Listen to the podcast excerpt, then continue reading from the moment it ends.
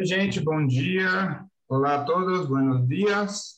Bem-vindos à Mesa Redonda, o último evento de seminários do primeiro semestre de 2021, né? Hoje a gente é, começa, tem a chance de celebrar uma nova parceria internacional da nossa universidade e queria passar a palavra para essas apresentações ao chefe de departamento, professor Mário, que vai proferir umas palavras para a gente começar o evento. Então, Mário, a palavra é sua. Eh, buenos dias a todos. Espero que gostem muito desse evento. Graças. Bom dia. Com muita esperança, com desejo que possamos avançar cada vez mais na construção de uma educação plural e transformadora, hoje nós damos início à sétima apresentação da série de conferências virtuais dos cursos de arquitetura e urbanismo da PUC Minas. As disciplinas de seminários 1, 2, 3 são realizadas de forma integrada entre as unidades do Coração Eucarístico e da Praça da Liberdade, adotada para diversos eventos remotos do último ano e, assim que possível, será ampliada para os eventos presenciais. Devido à pandemia do Covid-19, optamos pela realização das conferências em formato virtual buscando resguardar a saúde dos estudantes, professores, funcionários e convidados. Como encerramento dessa série de conferências, teremos hoje uma mesa redonda com a temática Desafios Habitacionais, Perspectivas desde Brasil e Peru, entre os professores José Francisco Castilho e Carlos Augusto Munhoz, do curso de Arquitetura e Urbanismo Ambiental da Universidade Científica del Sur, e os professores André Soares e Pedro Moraes, do Departamento de Arquitetura e Urbanismo da PUC Minas. Para iniciarmos nossas atividades nessa manhã, convidamos os professores André Neri, decano do curso de Arquitetura e Urbanismo Ambiental da Universidade Científica del Sur, em Lima, Peru, e o professor Diogo Carvalho, coordenador de internacionalização do Departamento de Arquitetura e Urbanismo da PUC Minas, para fazer uma breve fala sobre nosso convênio inédito de diplo dupla diplomação firmado entre as duas universidades, com duração inicial prevista para os próximos cinco anos. Agradeço a presença de todas e de todos, desejo uma excelente mesa e passo a palavra, então, para o professor André Neri. Obrigado, Mário.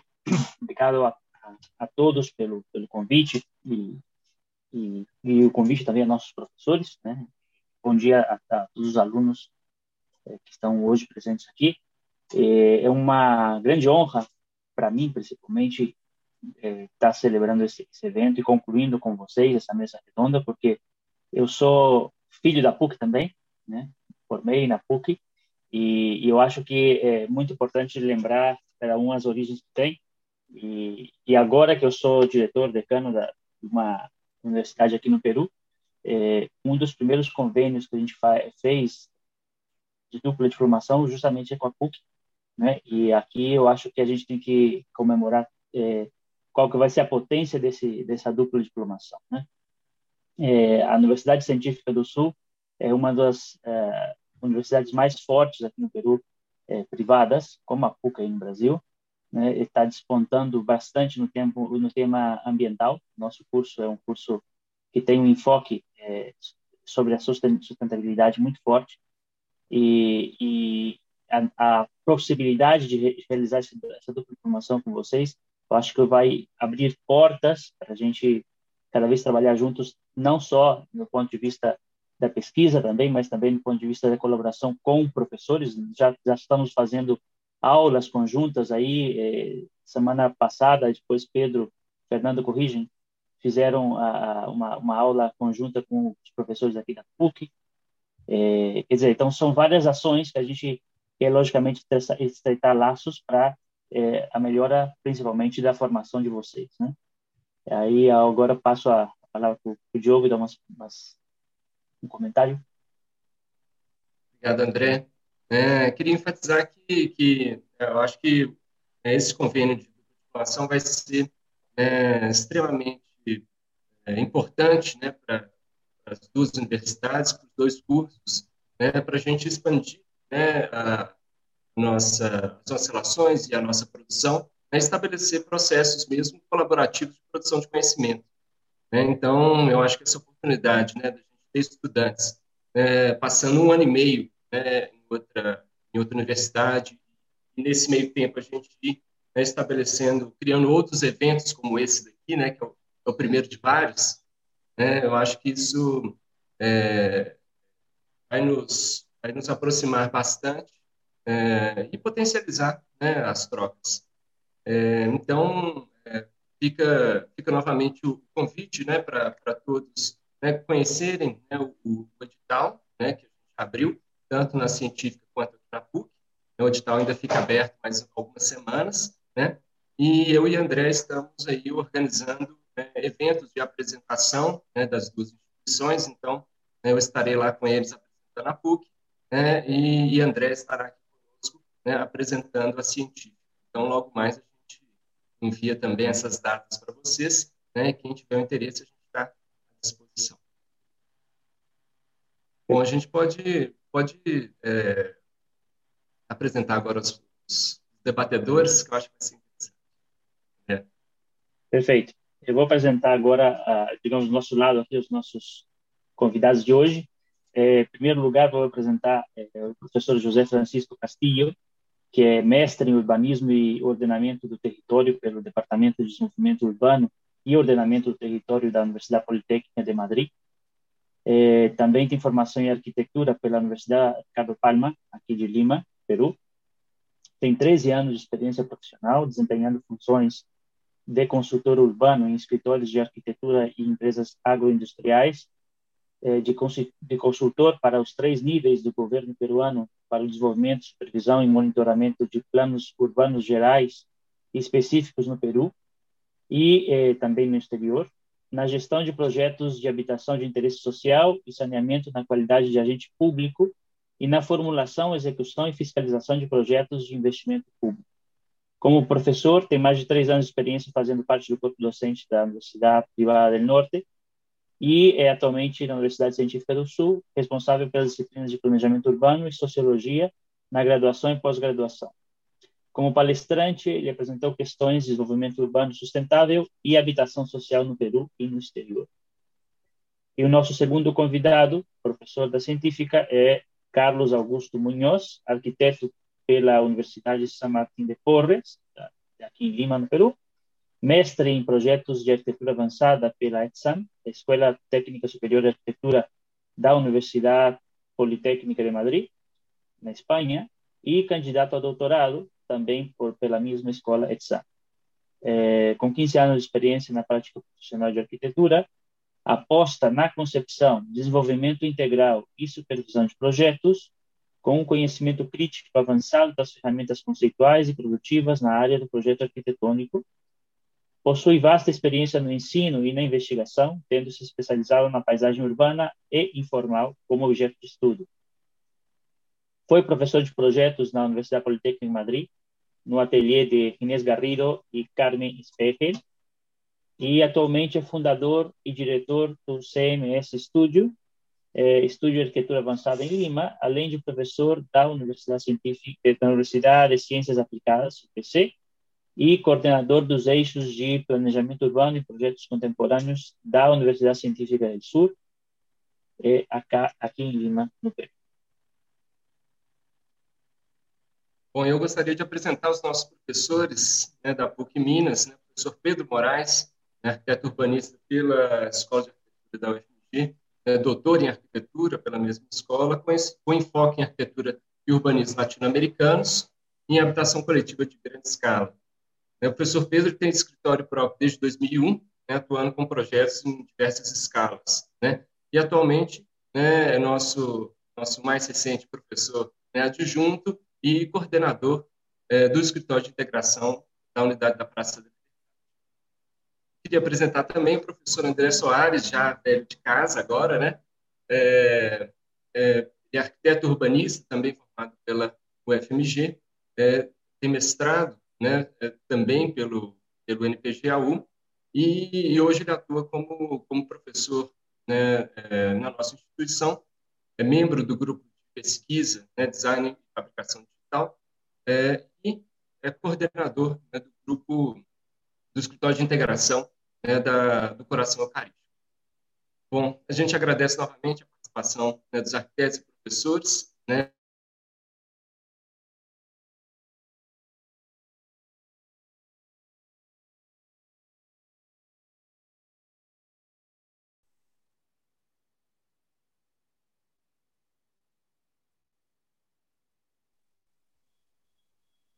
Bueno, creo que, que ahorita por la orden eh, seguimos a, a, Carlos, pasamos la palabra a Carlos.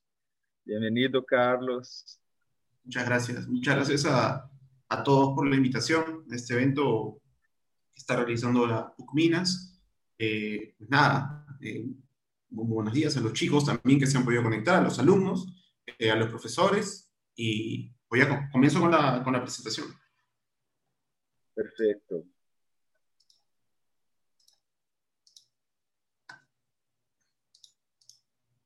Se aprecia, ¿no? Sí se ve.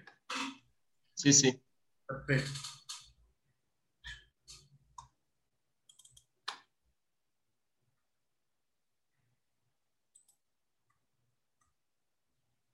Ah, bueno, eh, yo les quiero presentar un poco el tema que estuve desarrollando unos estudios hace unos años en, en Madrid, eh, analizando las, las el problema de la habitación social y las estrategias que se hicieron en, Madrid en función al problema de la informalidad, ¿no? La informalidad entendida en las chabolas, ¿no? Las chabolas dicen los españoles a, a las favelas, ¿no? A las favelas eh, o a las barriadas que tenemos nosotros en, en el Perú, ¿no? Y me interesó mucho porque estas estrategias que se han hecho en distintos periodos principalmente en dos periodos, uno que era poblados dirigidos en Madrid en la década del 50 y luego otro en 1980, en la década de los 80, que se llamó el programa de barrios en remodelación, eh, me resultaron muy interesantes, muy interesantes en el sentido de cómo ellos a través del planeamiento eh, mixto entre lo que es eh,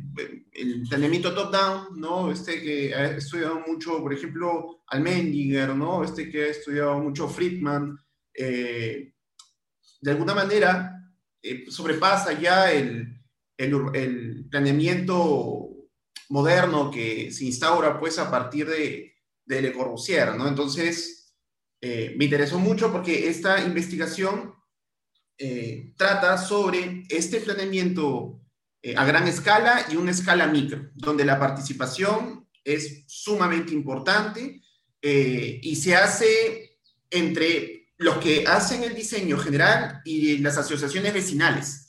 ¿no? Y eso me pareció a mí fundamental para poder eh, entender qué nosotros podríamos hacer en, Latinoamérica. ¿no? Y yo como peruano, como peruano me interesó ver eh, y hacer una especie de eh, investigación y especulación sobre estos programas, sobre todo el segundo, que es de barrios en remodelación, que fueron alrededor de 40 programas en, en todo Madrid, que terminaron por eh, descomponer todos estos núcleos chabolistas que se comenzaban a formar y que habían quedado como rezagos alrededor del 50, 60%, y llegaron a terminar como un 5 o 2%, ¿no? A partir de una serie de eh, erradicaciones, pero muy coordinadas, muy coordinadas. ¿Para qué? Para poder elevar el nivel de vida de la gente que vivía en esos lugares, haciendo operaciones de antigentrificación.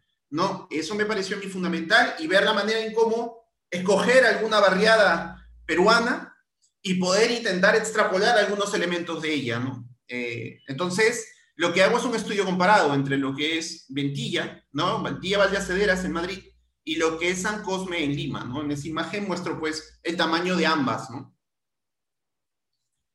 Entonces, a ver, lo que quiero aquí es un poquito enseñarles la situación de ambas, de ambas zonas.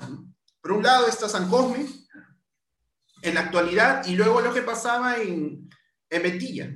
En Mentilla, que en realidad lo que era era una zona consolidada, era una zona consolidada ya del barrio de, de Ventilla, Valdecederas, y al medio tenía una, una chabola, como pueden ver en la imagen, unas, unos asentamientos informales. Y me parecieron interesantísimos, porque si yo pasaba la característica lo que iba a ser eh, San Cosme, pues tiene una, una, geografía similar eh, en función de la topografía, aunque, claro, en San Cosme, San Cosme es un tugurio alto, ¿no? Como pueden ver en, en, esas, en ese video, ¿no? Mientras que Ventilla poco a poco va bajando, ¿no? Se convierte en una especie de ondanada. Sin embargo, se convierten ambas en islas, en islas eh, periféricas dentro de una isla más grande, ¿no? Formada en la estructura informal de, de Lima, ¿no? Mientras que Madrid solamente tenía esta en, ese sector, ¿no? Tenía otras digregadas, por supuesto, pero eh, las características, al fin y al cabo, del chabolismo, claro, uno es turización y el otro es una falta, una falta histórica de revisión de lo que se podría hacer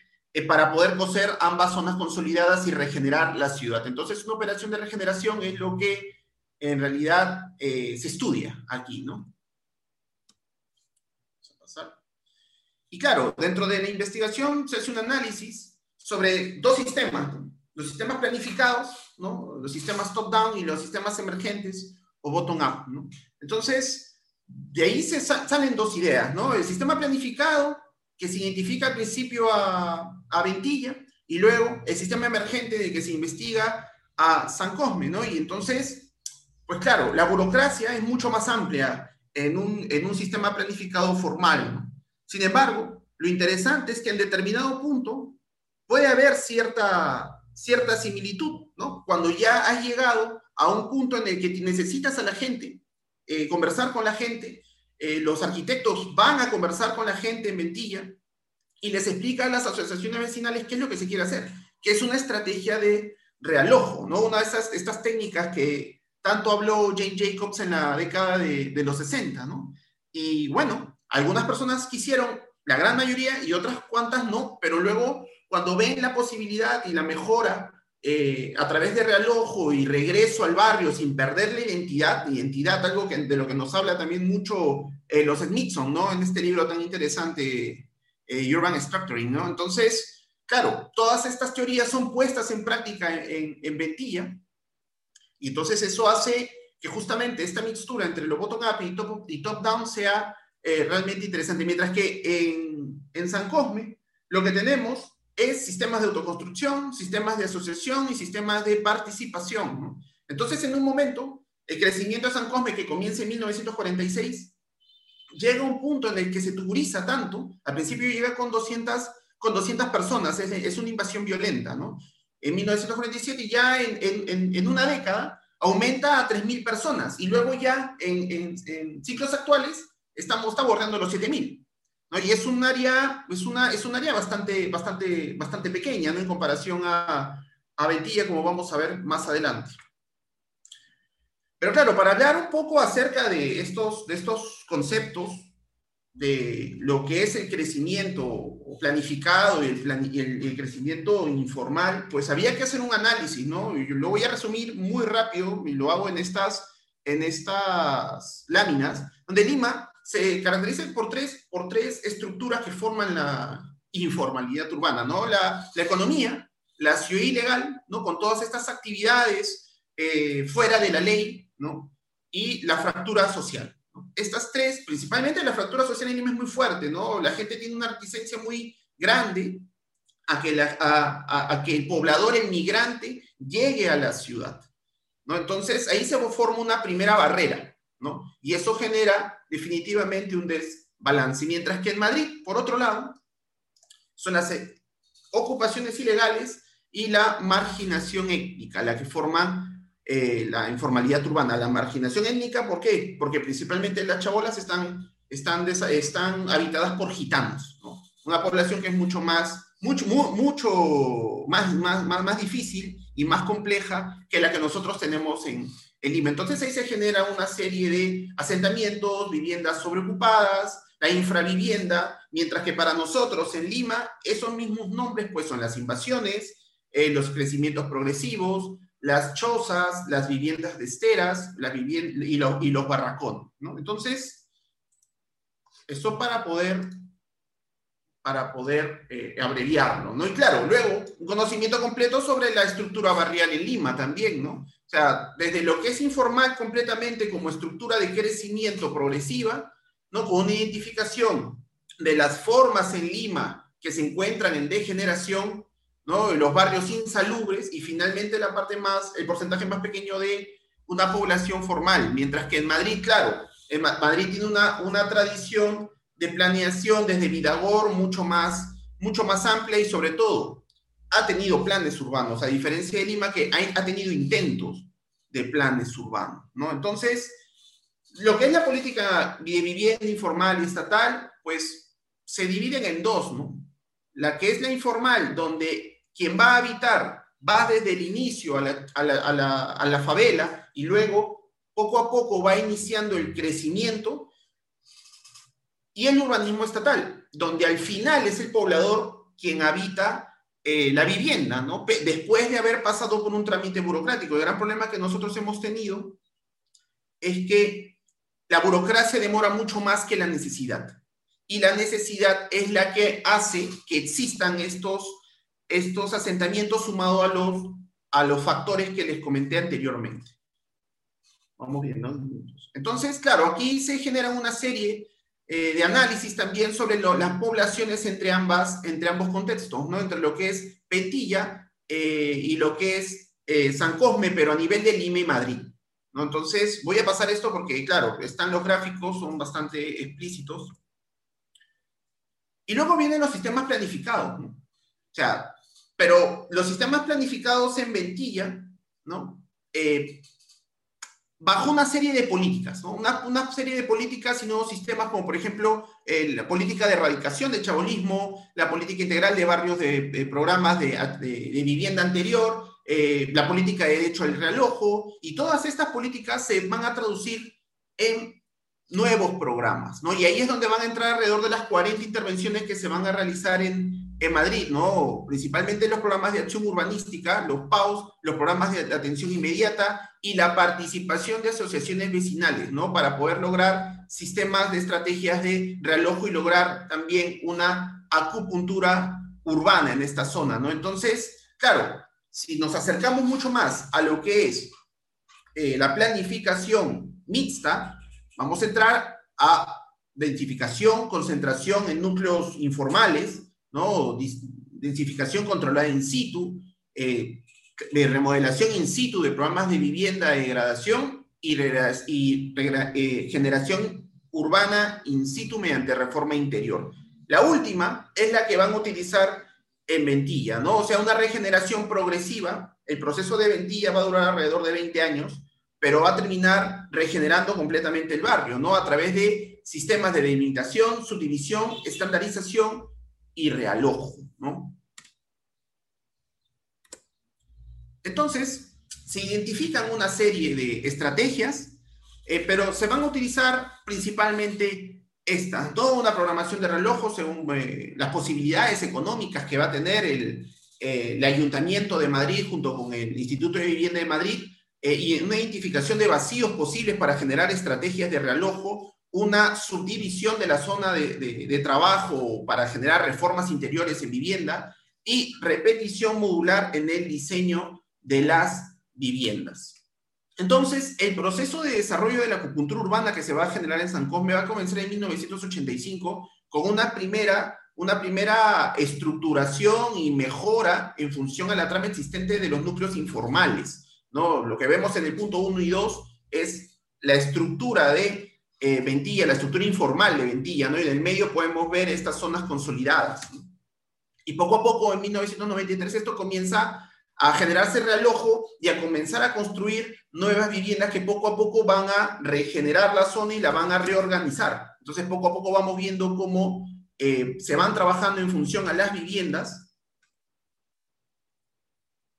para terminar en el 2006, ¿no? Incluso colocando equipamiento urbano de interés, ¿no? Para regenerar la zona y, y lograr también una calle de conexión entre el barrio del Pilar y el Paseo de la Castellana, ¿no? Por otro lado, San Cosme lo que, lo que nos va a dar es un primer acercamiento sobre lo que es autoconstrucción y asociación eh, muy primigenio, ¿no? Muy primario, ¿no? Donde el sistema bottom-up, ¿no? Que ellos utilizan y que se utilizan en todas las barriadas, es el de la autoorganización y un urbanismo adaptable. Pero luego va a pasar algo, como ocurre en casi todos los asentamientos informales, que se convierte en algo informal. Y la informalidad empieza a ganarle, ¿no? Empieza a ganarle por la necesidad, por la necesidad de trabajo, y esto deviene en una consolidación informal en la barriada, ¿no? Claro, entonces lo que se analiza es este, este proceso participativo bottom-up y la informalidad que se genera a raíz de ella, ¿no? Entonces se hace todo un análisis, se hace todo un análisis al igual que se realiza en Ventilla para poder ubicar algunos puntos de importancia que se podrían dar, ¿no? Yo me baso, para el caso de San Cosme, en un estudio de periferias interiores que se realizó también en Madrid, que se realizó, bueno, aquí en Lima, se realizó también en Valparaíso, ¿no? Entonces, estos sistemas de, de desarrollo, todo es una estructura informal, ¿no? La que pueden ver en la parte superior izquierda, ¿no? Eh, toda esa zona está en completa degradación y pueden ver en la segunda imagen a la, a la derecha, cómo el Cerro San Cosme se convierte en, un, en una isla informal en sí misma, ¿no? Justamente por este proceso de tuburización. Y lo que se hace es empezar a desarrollar un análisis sobre delincuencia, sobre sistemas tuburizados y sobre un análisis en la vivienda informal de San Cosme para poder identificar qué tipologías son las principales en la vivienda, en la vivienda espontánea en, estos, en este sector, ¿no? Y esto funciona como una especie de gran medina árabe, ¿no? Es un sistema muy cerrado, que tiene pocos accesos y donde no puede, donde no puede entrar gente que, que, sea desconocida o foránea, ¿no? Porque si no, se expone un gran peligro. Entonces, en comparación, vemos, ¿no? Lo que ocurre, lo que es Ventilla en tamaño y lo que es San Cosme. Sin embargo, la densidad de San Cosme es mucho mayor a la de Ventilla, ¿no? Eh, dos zonas que se encuentran consolidadas, ¿no? Y que al final son, son divididas por esta estructura informal en Ventilla, mientras que en San Cosme existe este tema de la periferia, de las periferias interiores, eh, que se ubican y genera una nueva isla en una zona completamente eh, consolidada, claro, aunque también valgan verdades en degradación. Entonces lo que se hace es hacer una comparación entre estos sistemas, ¿no? Lo que es la avenida de Asturias como un eje principal y luego tenemos la importancia de la avenida Aviación en, San Cosme y se genera pues una serie de, conexiones ¿no? posibles, urbanas, y, que y que podrían mejorar el sistema informal de San Cosme. San Cosme nace por mercados comerciales informales, ¿no? Mientras que Ventilla no tiene esa característica, ¿no? La necesidad del mercado, la necesidad del comercio es lo que crea la barriada y hace que exista, se conecte y se expanda, ¿no? Algo que sí no era, no era visible en lo que es Ventilla. Asimismo, las estrategias, hay otras estrategias como los, la morfología, ¿no? la morfología que se tiene en, San Cosme, como ustedes podrán ver en, en el número 2, pues es muy distinta, ¿no? Muy distinta en el sentido de que San Cosme se convierte en una sola gran estructura, ¿no? Mientras que Ventilla se subdivide y se eh, divide nuevamente en dos calles. Entonces, es de alguna forma lo que es la densificación no nos va a generar estos resultados, estos resultados eh, que nosotros buscamos dentro de, la, dentro de la propuesta, ¿no? Lo que sí nos va a ayudar es el tema del estudio, el, valor del suelo, ¿no? El valor del suelo a gran escala, eh, porque en Madrid, en Ventilla, se ubica, pues, lo que es el centro comercial eh, y de negocios en, en, en, Madrid, mientras que, como les había dicho, los mercados son los que van a generar un valor del suelo. Algo, algo muy, muy interesante en San Cosme es que los precios del suelo son tan caros casi, son bueno, un poco menos caros que lo de Madrid, y Madrid se encuentra en una zona regenerada.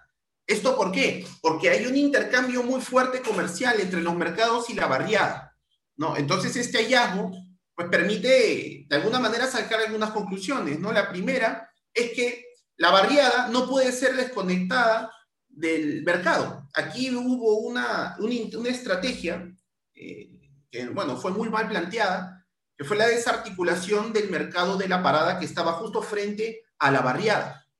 Pero eso no eliminó la barriada, ¿no? eso no, no, la, no la desarticuló. ¿no? Actualmente existe otro mercado en San Cosme, en Ventilla, eh, perdón, en San Cosme, y en Ventilla lo que se hace es generar nueva infraestructura, ¿no? Una infraestructura como ciudad regenerada que antiguamente pues no existía. Entonces el tema comercial para la mejora de la barrera entonces se convierte en un elemento que se va a tener que mantener, ¿no? Que se va a tener que mantener como un, como un acceso primario al, a este asentamiento informal, ¿no? Entonces lo vamos a pasar. Y luego a nivel de equipamiento, ¿no? ¿Qué cosa tiene Ventilla y qué cosa tiene San Cosme? Ventilla, a, Ventilla se le provee de nuevo equipamiento como un área cultural, un área eh, de bibliotecas, una alameda, mientras que San Cosme no tiene esto. San Cosme lo que tiene es la avenida San Pablo y, la tipología de la vivienda taller. La vivienda taller, entendida eh, como un área donde esta gente trabaja y vive al mismo tiempo, ¿no? Y esto justamente lo que va, lo que va a generar son ideas sobre nuevas actividades que se podrían realizar dentro de, dentro de esta estructura eh, informal, ¿no? Como, como parte de la regeneración. Entonces, claro, lo que vamos a tener son sistemas completamente eh, dispares entre ellos, ¿no? Si la vivienda taller en San, en San Cosme puede solucionar la problemática de la calle, ¿no? De la calle y del comercio ambulante, como ocurre, por ejemplo, con esta estructuración en Ventilla a través del, de esta alameda, ¿no? De esta, de esta calle principal que es generada, lo que vamos a poder hacer es utilizar la misma temática para mejorar el acceso y los, y los, y los límites de la misma barriada, ¿no? Entonces lo que se va a generar aquí va a ser una especie de cuadro de doble entrada, lo que es la combinación entre el enfoque planificado y el emergente, a partir de lo que yo tengo en Ventilla como planificación y lo que tengo en San Cosme como bottom-up, ¿no? Lo que vamos a tener es una división de forma, trazado, estructura urbana, niveles de consolidación, conexiones, valor del suelo, vivienda, topografía, y en función a ello se va a generar toda la estrategia para poder desarrollar eh, San Cosme. ¿no? Este, me estoy pasando un poquito de tiempo, voy a, voy a hacerlo un poco más, más, pronto. Eh, entonces, lo que vamos a tener es sistemas de parcelación, ordenamiento de trama, gentrificación controlada, subdivisión topográfica, repetición de manzanas, perfil urbano, modulaciones, entonces una serie de estrategias encontradas. Lo estoy haciendo demasiado muy rápido porque en realidad esto es mucho más extenso. Eh, y lo que se va a tener en, a ver, vamos a moverlo un poco, en, en, en San Cosme va a ser la identidad barrial, interacción vecinal, gestión política, crecimiento de aires futuros en lo que es la barriada de San Cosme, apoyo en la construcción, una especie de autoconstrucción dirigida, ¿no? gestión de espacios, y para el final desarrollar, desarrollar una propuesta a partir de áreas eh, de viviendas incompletas en, en, San Cosme para no eliminar y generar tabula rasa, sino trabajar en torno a áreas tuburizadas, porque San Cosme, otra característica que tiene es una de las dos zonas que tiene Lima donde existe la tuberculosis, ¿no? Eh, la tuberculosis que ya es una enfermedad de, de, ciudades antiguas, sin embargo en San Cosme sigue siendo esto muy actual, entonces lo que se necesita es destuburizar, ¿no? Y eh, eliminar viviendas que tienen usos degradados, ¿no?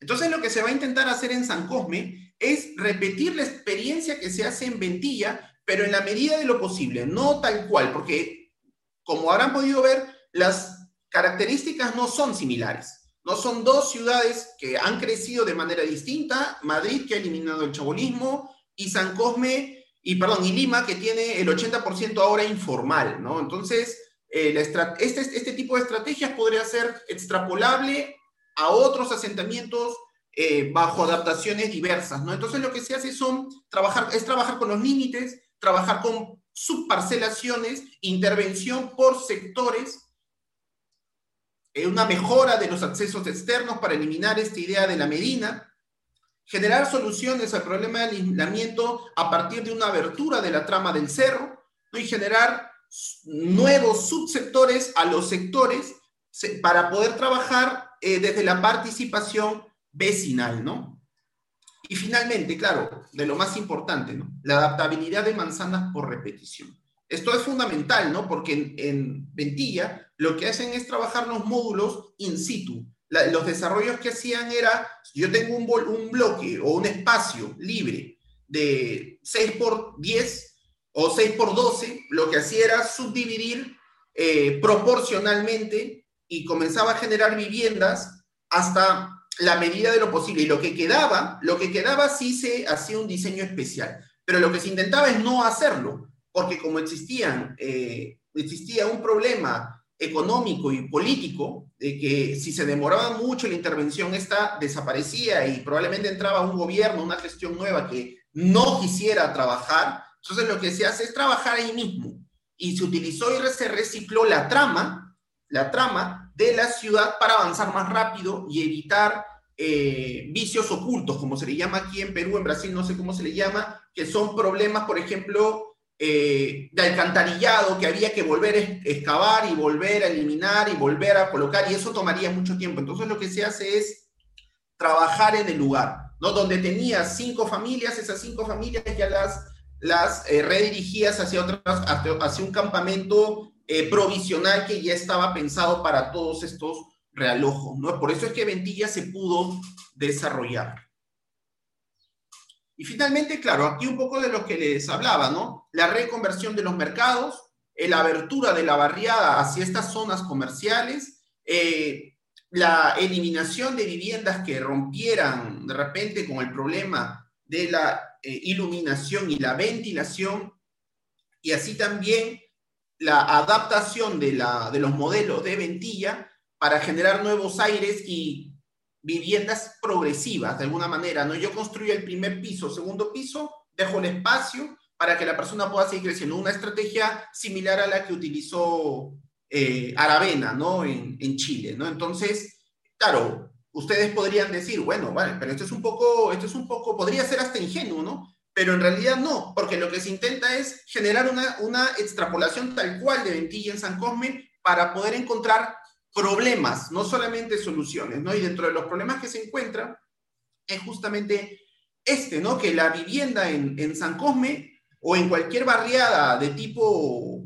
eh, en pendiente va a tener que las tipologías son extremadamente distintas y esto va a ser solamente aplicable de forma parcial, ¿no? Entonces, lo que se va a hacer es eliminar ciertos sectores, eliminar áreas, áreas que, por ejemplo, estén con viviendas tuburizadas y que permitan por ahí acomodar ciertas viviendas de manera modular y en función a ello comenzar a plantar estas, estas nuevas viviendas, dejando espacios para que la gente pueda respirar, ¿no? Porque uno de los problemas en San Cosme es que no existe espacio público. Y lo que se intenta justamente es eso, no actuar a tabula rasa, sino trabajar en base a lo posible. Entonces lo que se hace es una redactación a la vivienda, son viviendas prácticamente en planta libre, lo que plantean en España, y a mí me parece que eso, es, eso, eso fue eh, muy interesante porque le da la opción a la gente de subdividir también la vivienda como ellos, como ellos querían, pero bajo estos sistemas, eh, una construcción mucho mejor hecha, mucho mejor desarrollada, eh, que podría ser en, forma, de forma flat o de forma duplex o incluso hasta de forma triplets. Entonces ese, ese juego, ese juego permitía, puede, podría permitir a la gente pues no necesariamente construir de más, sino demorarse incluso en, en habitar estos solares, ¿no? Entonces, y claro, aparte acompañada de, otras, de otros relojos cercanos a la zona de San Cosme, porque toda la gente que vivía en esta, que vive en esta en esta barriada, pues a todas no la vas a poder reubicar dentro del mismo complejo, sino vas a tener que sacarlo necesariamente. Entonces, a partir de ahí vas a generar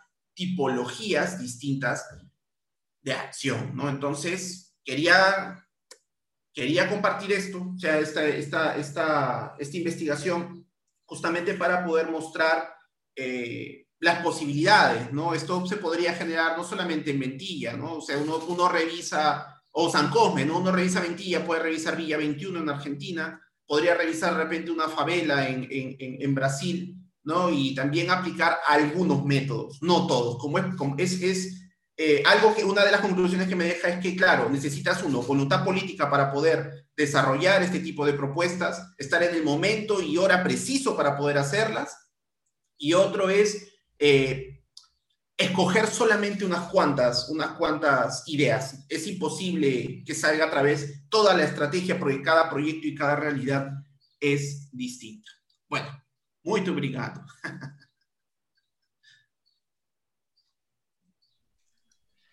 Gracias, Carlos. Belíssima presentación. Ah, déjame ver.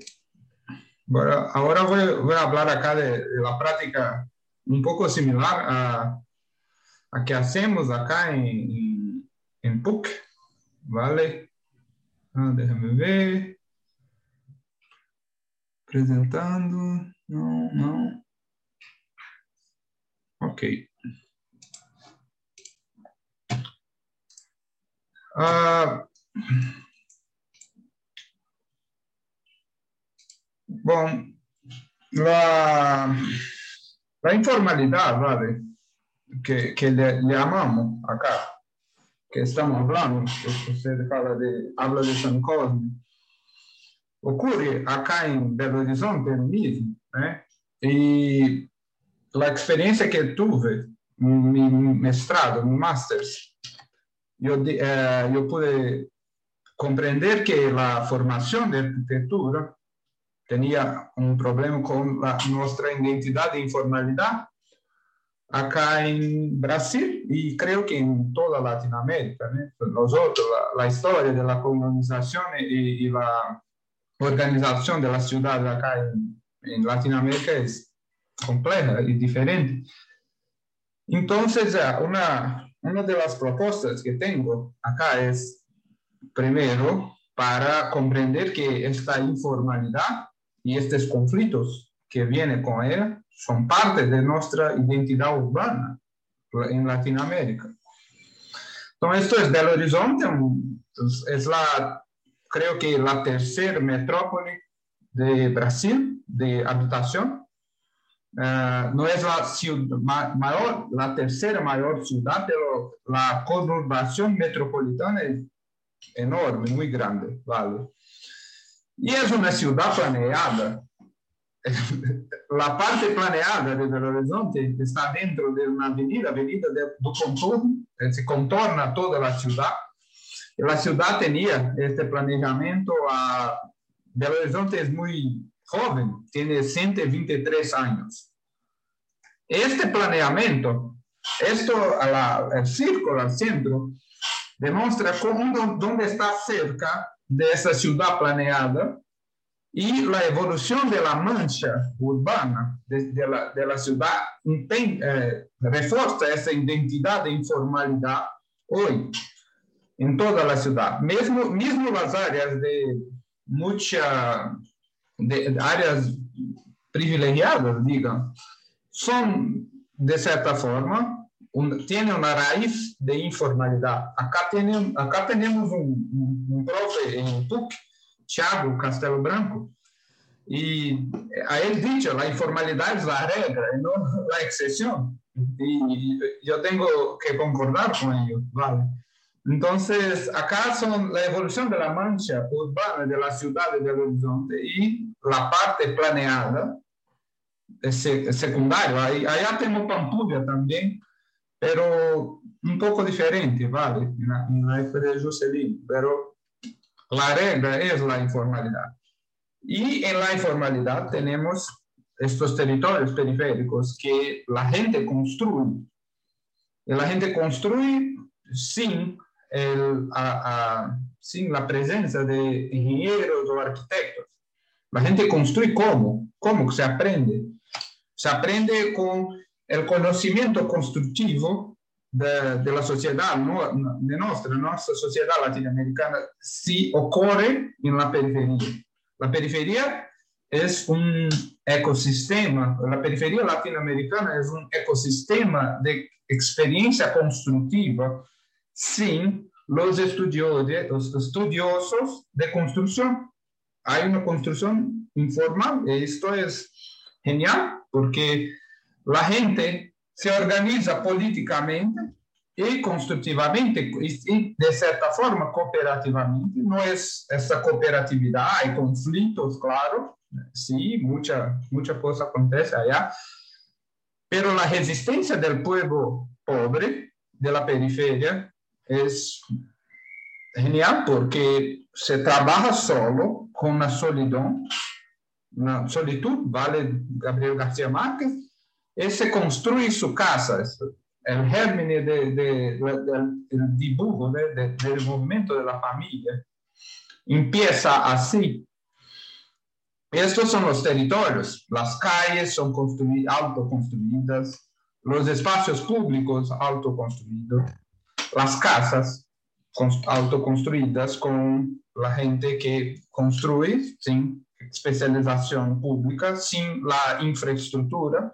Nosotros de, de una clase más privilegiada, ¿vale? No, no, nosotros no necesitamos construir uh, la infraestructura de saneamiento, de energía y todo. Esa gente construye todo, todo. La ciudad es, mucho la fuerza de la expansión urbana brasileña eh, tiene la base de la exclusión y creo que eso se repite un poco acá en Latinoamérica, como se dice.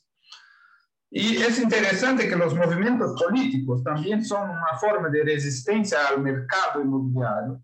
Eh, acá una, una foto, un, un, un, aviso la ocupación en Mandoros en 2010, que se dice que la, acá no, se vende área, no se vende casa. Acá tiene, tiene área para gente dibujar su experiencia habitacional, pero no se vende, no es comercial, es autosustentable. Entonces, esos territorios son muy importantes y son bases a ser estudiados de un tipo de conocimiento que la Universidad de Arquitectura y la Universidad de Ingeniería y la Universidad que construye, estuda las ciencias constructivas, no tiene. La gente construye y se aprende solo. Y esta gente también empieza y trabaja en el mercado de construcción. Estas son las organizaciones de resistencia que ocurren en la periferia Latinoamérica. Esta gente, bella, inteligente, sabia, es muchas veces excluida y fruto de preconceito social enorme que ocurre en nuestra sociedad.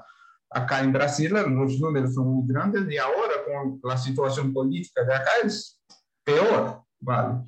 Esta gente construye su propia casa, su base de desenvolvimiento, la, la semente, la, la, la casa se funciona como una semente de la asistencia social y, desenvolvimiento eh, humano, ¿vale?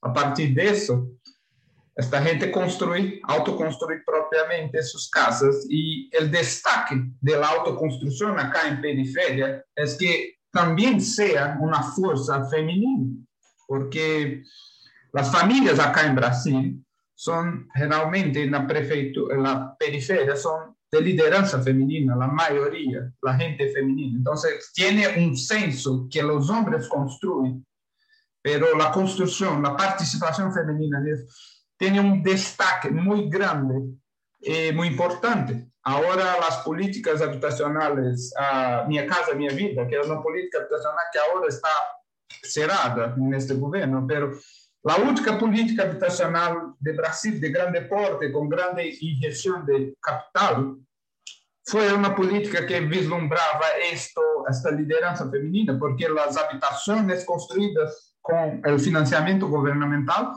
tenía la lideranza femenina y, es uno de los principales impactos positivos de esa política que tiene mucha crítica y mucha cosa a ser eh, arreglada. Y no es un tema que voy a hablar ahora, pero el empoderamiento femenino en relación a la habitación es algo que uh, tiene un impacto, un impacto social muy grande en las políticas públicas. ¿vale?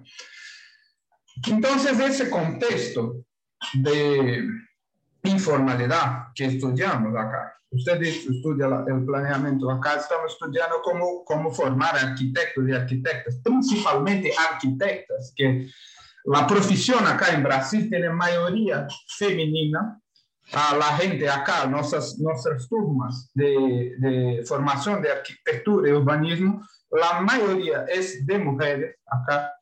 Entonces es importante entender que esta construcción, la formación de arquitectura precisa intentar y la formación de arquitectura en Latinoamérica necesita asumir esta informalidad como su identidad de forma de partido, de cómo crear, cómo quieres uh, labrar, cuál línea de, de, de, defender, pero la informalidad es parte de la identidad del espacio construido en Latinoamérica. Entonces, trabajar arquitectura necesita saber trabajar con eso y necesita saber que la construcción es un, elemento social de, la formación de arquitectura. Entonces, no, debemos saber solamente organizar y ordenar el espacio o las fases de un, una obra, pero también deberíamos saber eh, conocer las técnicas constructivas que esta gente necesita y aplica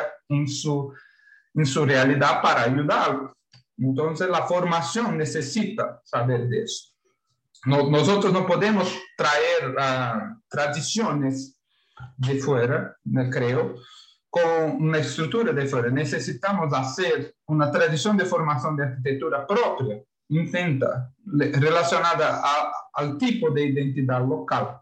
Esto que acredito. Entonces, una educación para la construcción del espacio.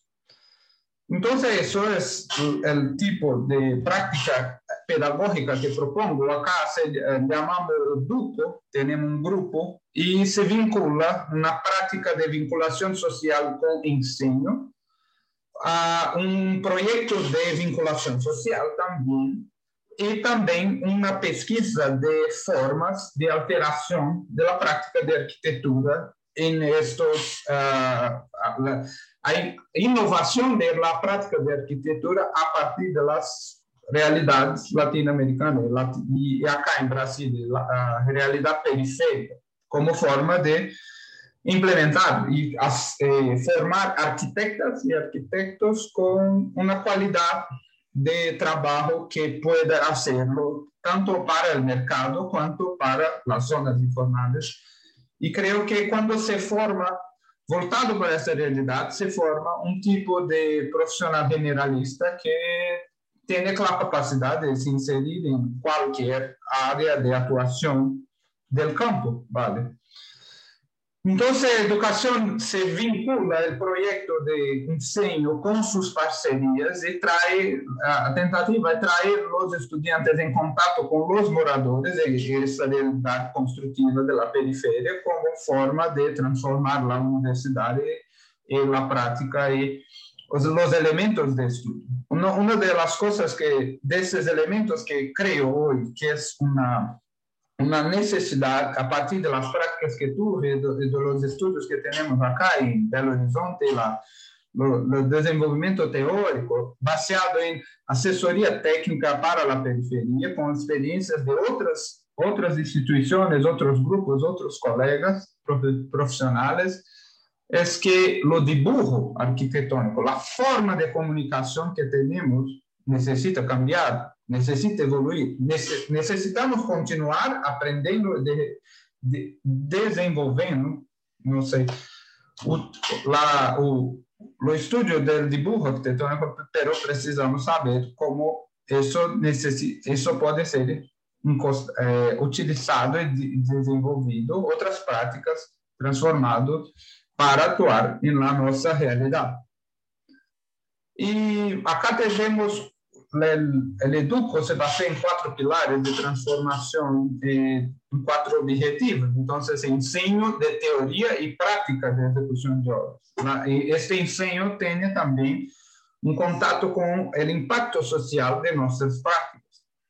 Uh, la discusión de la arquitectura de proyecto y a las formas de habitación existentes hoy en la ciudad, que no son aquellas que la padronización uh, normativa de arquitectura tiene. Vamos a hacer un proyecto para de, después de ejecutar la obra. Esto en la periferia no funciona. Esto es la mayoría.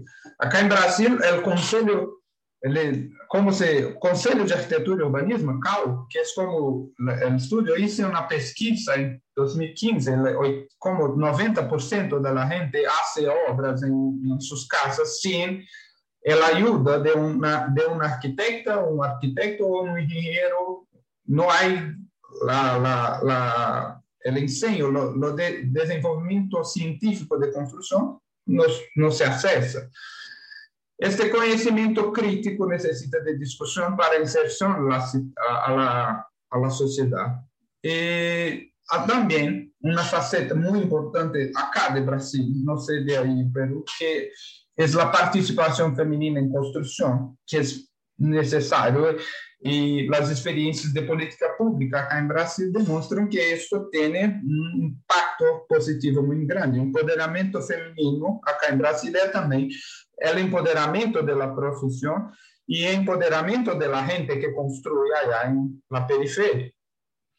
Entonces, ahora tenemos formas de construcción, de generación de conocimiento en nuestras redes sociales. Entonces, hacemos ahora en la pandemia eventos, rodas de conversa, conversa con la gente que construye, a indicação de outras, outros, eh, outros elementos, então, a literatura, ou filmes, ou coisas que envolvem a discussão da informalidade, a construção da cidade, la, eh, e a indicação de los grupos que estão nesta esta linha de pesquisa e também criam conhecimento de importantíssima, eh, importantíssima uh, importante para essa discussão, vale?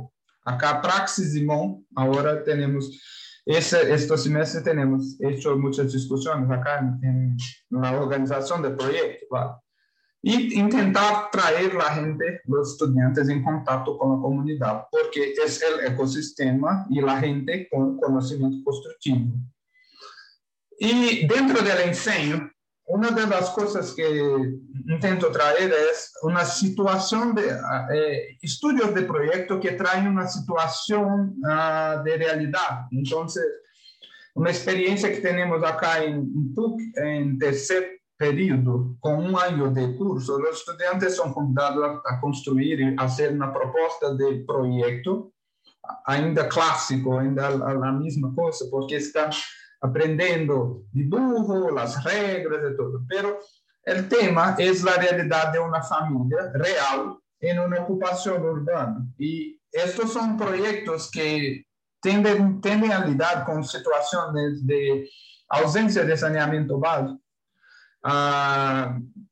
contenção de gastos de obras, técnicas construtivas de AIA, levantamento de cultura construtiva de uma ocupação urbana, como fazem, como que, que, que prática fazem, que sistema construtivo.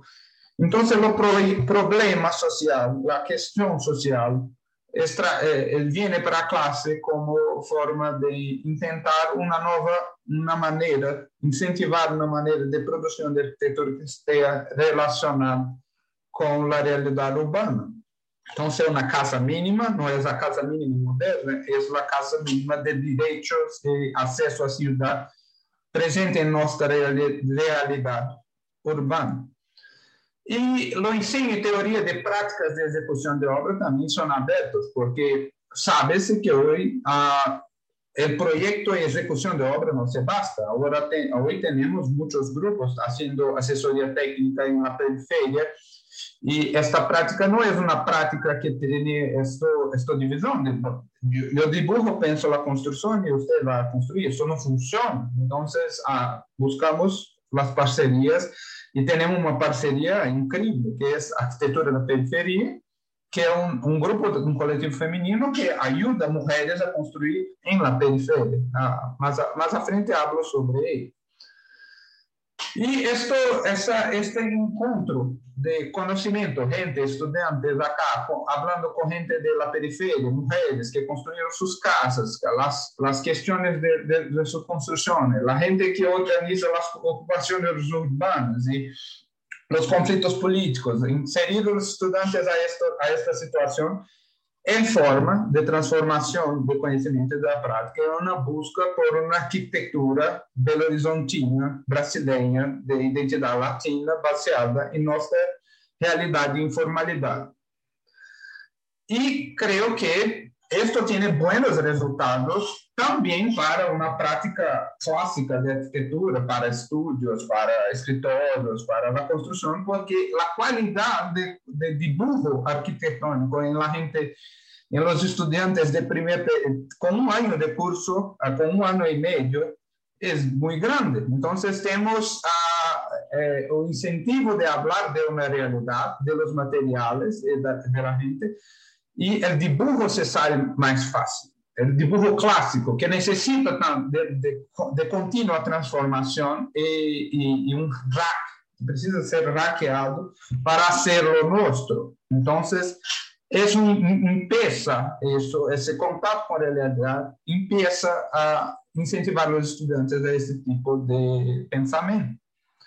Y para el final, como una función en la práctica de enseño y, y, y, también como una práctica de extensión y una práctica de pesquisa, los mutirões uh, constructivos al final del semestre son uh, una catarse, un clímax ¿vale? de, de, de, este tipo de investigación porque trae los estudiantes junto con la gente que construye allá en periferia para tener una experiencia y saber que las dos líneas que dibujan en su diseño, la, la pared, la, la, el ferramento, las ventillas, de todo.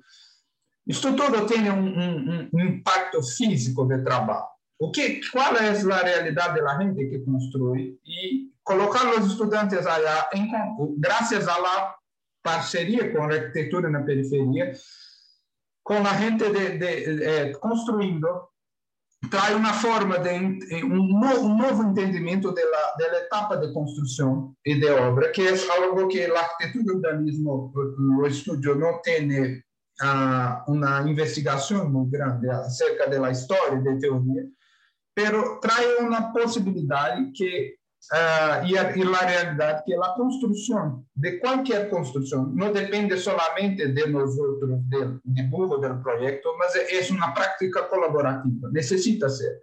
Dentro del mercado, eso no es posible, porque uh, no sé cómo es el pensamiento allá en Perú, pero un constructor o una constructora que trabaja con la construcción de predios, un mestre, un pedrero, un servente, esto es una profesión acá en Brasil que tiene mucho poco reconocimiento de su realidad y es mucho explorado ahora. Son los bajos salarios, es gente que trabaja mucho eh, y pasa por todo tipo de situaciones. Es, un tipo de trabajo acá que, profesional que tiene total, total eh, inseguranza porque no es estable, porque es imposible tener, no es una industria, es una manufactura, ¿vale? Y no tiene una seguridad social.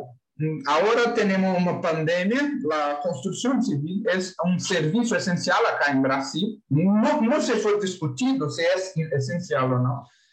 Todas todas las, las, la, la gente que hace eh, lives de todo, tiene siempre una obra, una serra, algo en, al fondo, porque la construcción acá de la ciudad no se paró pero no hay seguridad para esos trabajadores y trabajadoras.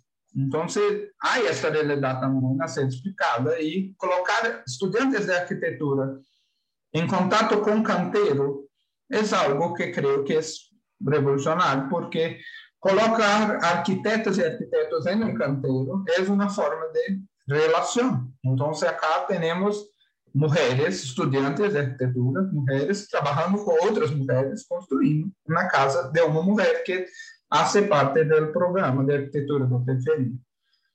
Allá una fundación, ¿vale? De la casa que fue la, la, el tema del proyecto del semestre que los estudiantes pasaron estudiando, como se hace fundación, estructura, instalación eléctrica, saneamiento, esgoto, tratamiento de agua, todo. Eso todo, al final del semestre, la gente va allá y pasa un día, dos días trabajando, construyendo la casa, que no es la casa que ellos proyectaron, son estudiantes, están en un año y medio de curso. La realidad ven para la sala de aula, pero los proyectos son proyectos de estudiantes, gente que está empezando la profesión. Este proyecto está siendo ejecutado allá, es fruto del proyecto hecho por la asesoría técnica de arquitectura de periferia. Entonces, hacemos eso, todas esas cuestiones. Eh, actualmente, ¿no? con la pandemia, la, los mucherones no pueden correr por seguridad, pero estamos muy, eh, muy fluentes en nuestra red social allá y haciendo grupos de estudio, conversando con la gente y todo. Pero la, los desenvolvimiento de este tipo de práctica de enseño necesita de una parcería y, esta parcería para mí es lo destaque, la, la principal fuerza de transformación del espacio de Belo Horizonte y un, un grupo de mucha, vamos a decir, eh, son innovadoras, esas chicas de la, del colectivo Arquitectura en la Periferia, porque lo hacen en la construcción civil, crean una, una, red de apoyo, no hacen proyectos, ¿vale? Hacen la, la, permiten que la gente, las mujeres que atenden allá en la periferia, lo hagan la, el planeamiento autónomamente, lo hagan el planeamiento financiero y ejecuten sus propias obras, sus reformas en su casa. Este tipo de práctica, la asesoría técnica la forma que, ellas han trabajado es infinitamente más barato do que qualquer política pública de habitação comparado com os modelos de habitação allá de Minha Casa Minha Vida. Eu posso comprovar porque isso é uma pesquisa allá em 2014 sobre Minha Casa Minha Vida e muito dinheiro se foi gasto para a construção de unidades habitacionais ruins. Eles o trabalho que fazem é comparativamente muito mais barato poderia ser política pública de habitação. Então, essas, essas chicas allá, incríveis, fazem um trabalho de suma importância na periferia e empoderam essas mulheres, porque essas, a gente, geralmente, mulheres são as principais responsáveis pela alteração e melhoria de suas casas. Allá, a casa tiene, ela ensina instalação de esgoto, construção, a estrutura, tudo o que ensinamos acá dentro da sala de aula para os projetos de estudante, eles os fazem para as mulheres que estão construindo sua casa. Então, estudantes de arquitetura junto com este grupo é uma mistura que creio tem um belíssimo resultado de ensino. Acá é Senir, que é a mestra de obra. Então, todo, toda a gente que trabalha neste grupo hoje são mulheres. E são mulheres ajudando mulheres a começar a melhorar suas casas nas periferias. E esta participação allá é muito importante. Ah, e além, né, para além de, las ações de construção e assessoria técnica que elas, eh, elas fazem, agora, hoje, este dia, por la tarde, elas organizam um workshop com as práticas de assessoria técnica, com sua metodologia, a, a, hemos traído elas a, a ensinar a nós outros sobre isso acá em PUC, e também, agora, na pandemia, está nascendo uma rede de solidariedade para ayudar la, los grupos de mujeres, están constantemente presentes en las ocupaciones. Hay una mediación constante. Allá. Y en este momento que tenemos mucho problema en ayudar a la gente que está en este, estos territorios, ellas también son una fuerza de ayuda social, hay transformación allá y tenemos eso. Este grupo funciona con la base de doaciones y se, se puede al final, eh, puede pasar a, a, los estudiantes el link para posiblemente serem doadores e apoiadores. Eu sou um deles também. Não somente trabalho com eles, mas também acredito muito no trabalho e sou apoiador, se querem.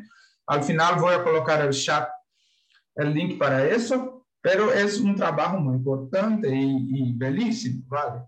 Esta, esta, eh, los muchillones que hacemos al final del semestre solo es posible con la participación y ayuda de este grupo. Entonces, las experiencias constructivas de los estudiantes en parcería con la familia que es parte de realidad estudiada en sala de aula, al final del semestre tenemos esas experiencias y tuvimos esto durante tres semestres acá y el resultado es fenomenal.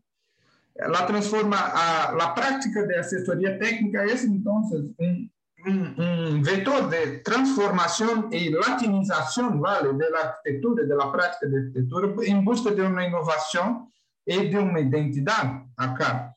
Ah, y estos, estos eventos acá de, de proyecto ¿no? que tenemos ahora en seminarios, ah, el José Fernando ha dicho ¿no? que no es que no somos parte, vamos a una comunidad, somos gente de fuera que vamos a ayudar, no somos a, no tiene esta ayuda. Estamos construyendo nuestra ciudad cuando hacemos eso. Estos son parte de nuestra comunidad, no es una comunidad allá que vamos a visitar. Eso es parte de nuestra ciudad. La gente no sabe de eso. Eh, hay una división muy grande de, de gente acá en Belo Horizonte, entonces traer estudiantes para estos territorios es también entender que es nuestra identidad, mesmo cuando nosotros tenemos el privilegio de estar en una universidad privada y todo. Esto es parte de nuestra sociedad y necesitamos trabajarlo, eso, ¿vale? Y acá tenemos ah, las experiencias constructivas en cooperación con la que trabaja belíssimamente tiene uma metodologia de trabalho muito democrática, baseada em autonomia e construção, e juntamente os estudantes trazer esto, esta prática, tem um potencial de transformar a arquitetura, a forma de arquitetura, o processo, os mecanismos de produção do espaço também, como buscar uma nova forma e uma forma latina, creio, e brasileira e belo-horizontina de transformação do espaço urbano. Y lo más importante, esto es una forma de comunidad, eso es divertido, ¿vale? Vas al final del semestre a trabajar en la comunidad, conoce gente, se construye y siempre trae un, un, un senso de realización.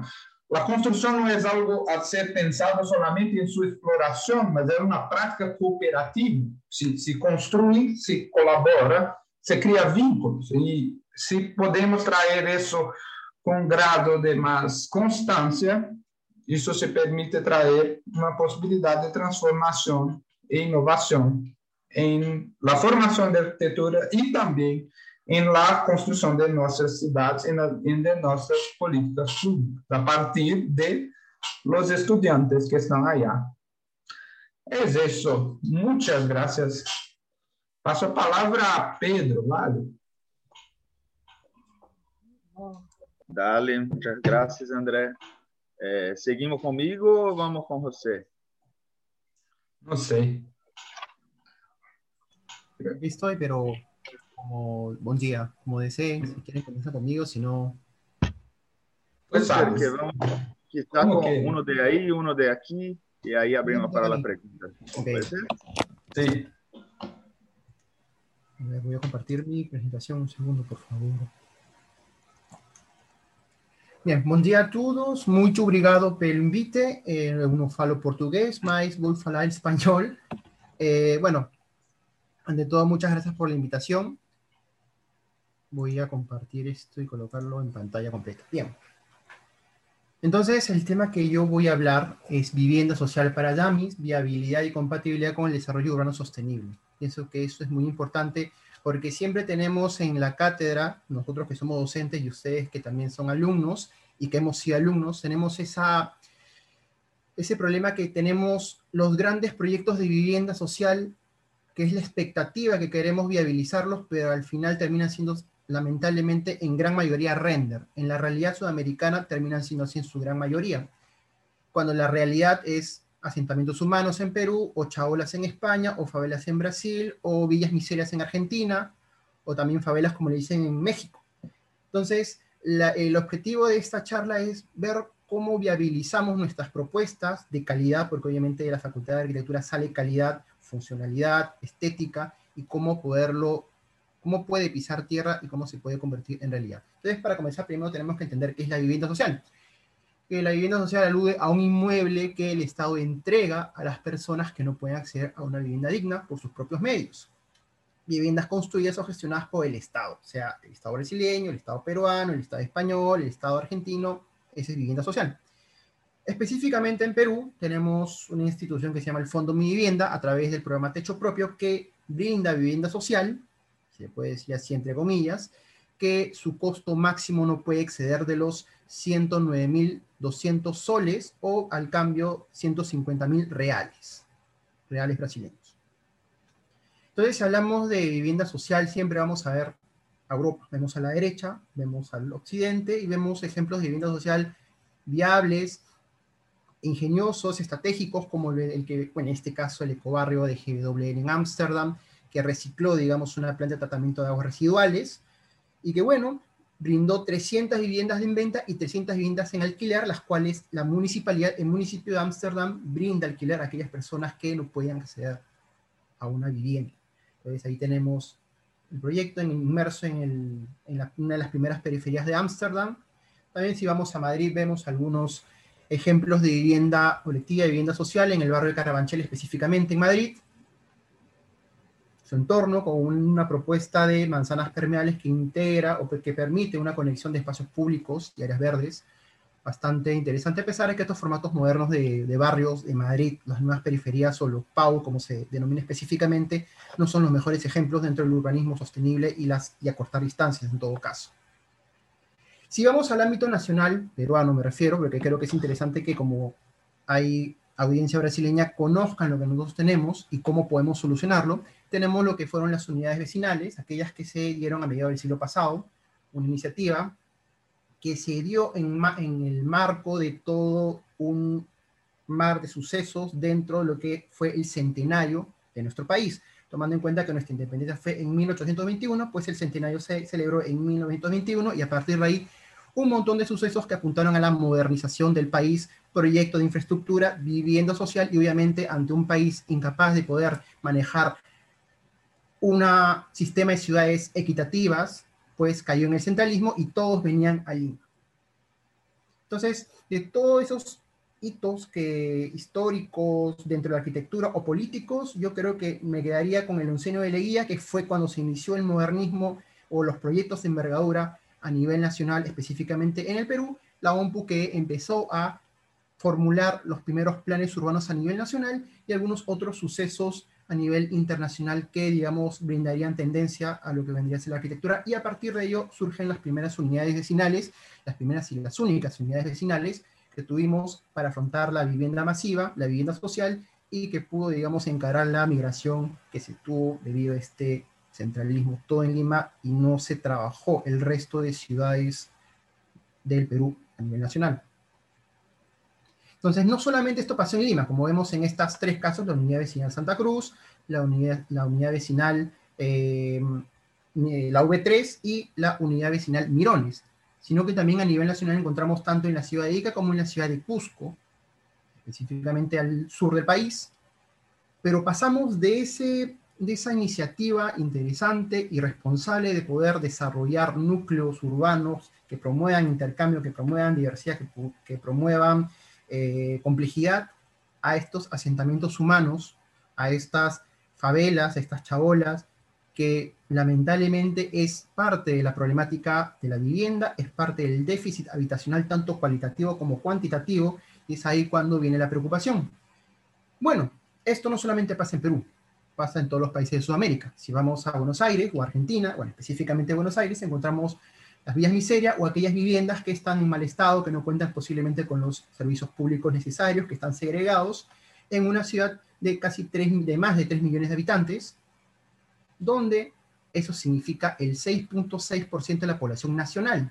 Entonces, fíjense la diferencia de lo que es Buenos Aires versus la población argentina, tomando en cuenta que las ciudades más importantes de Argentina, llámese Córdoba, Rosario y Mar del Plata, una pasa el millón de habitantes y la otra bordea.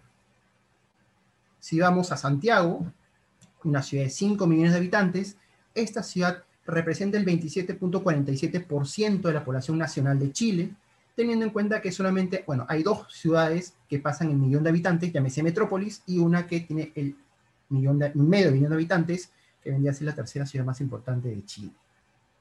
Si pasamos a México, ahí vemos las famosas favelas mexicanas, que si bien están segregadas espacialmente, están integradas mediante el sistema de, de, teleférico, que los integran la parte alta hasta la parte de la ciudad, la, zona consolidada, pero sin embargo hablamos de una gran ciudad, una megápolis de 21 millones 581 mil habitantes, lo cual significa el 15.18% de la población nacional mexicana, tomando en cuenta que, claro, un país bastante poblado, tiene varias ciudades, 5 o 6 que están por encima del millón de habitantes, llámese metrópolis.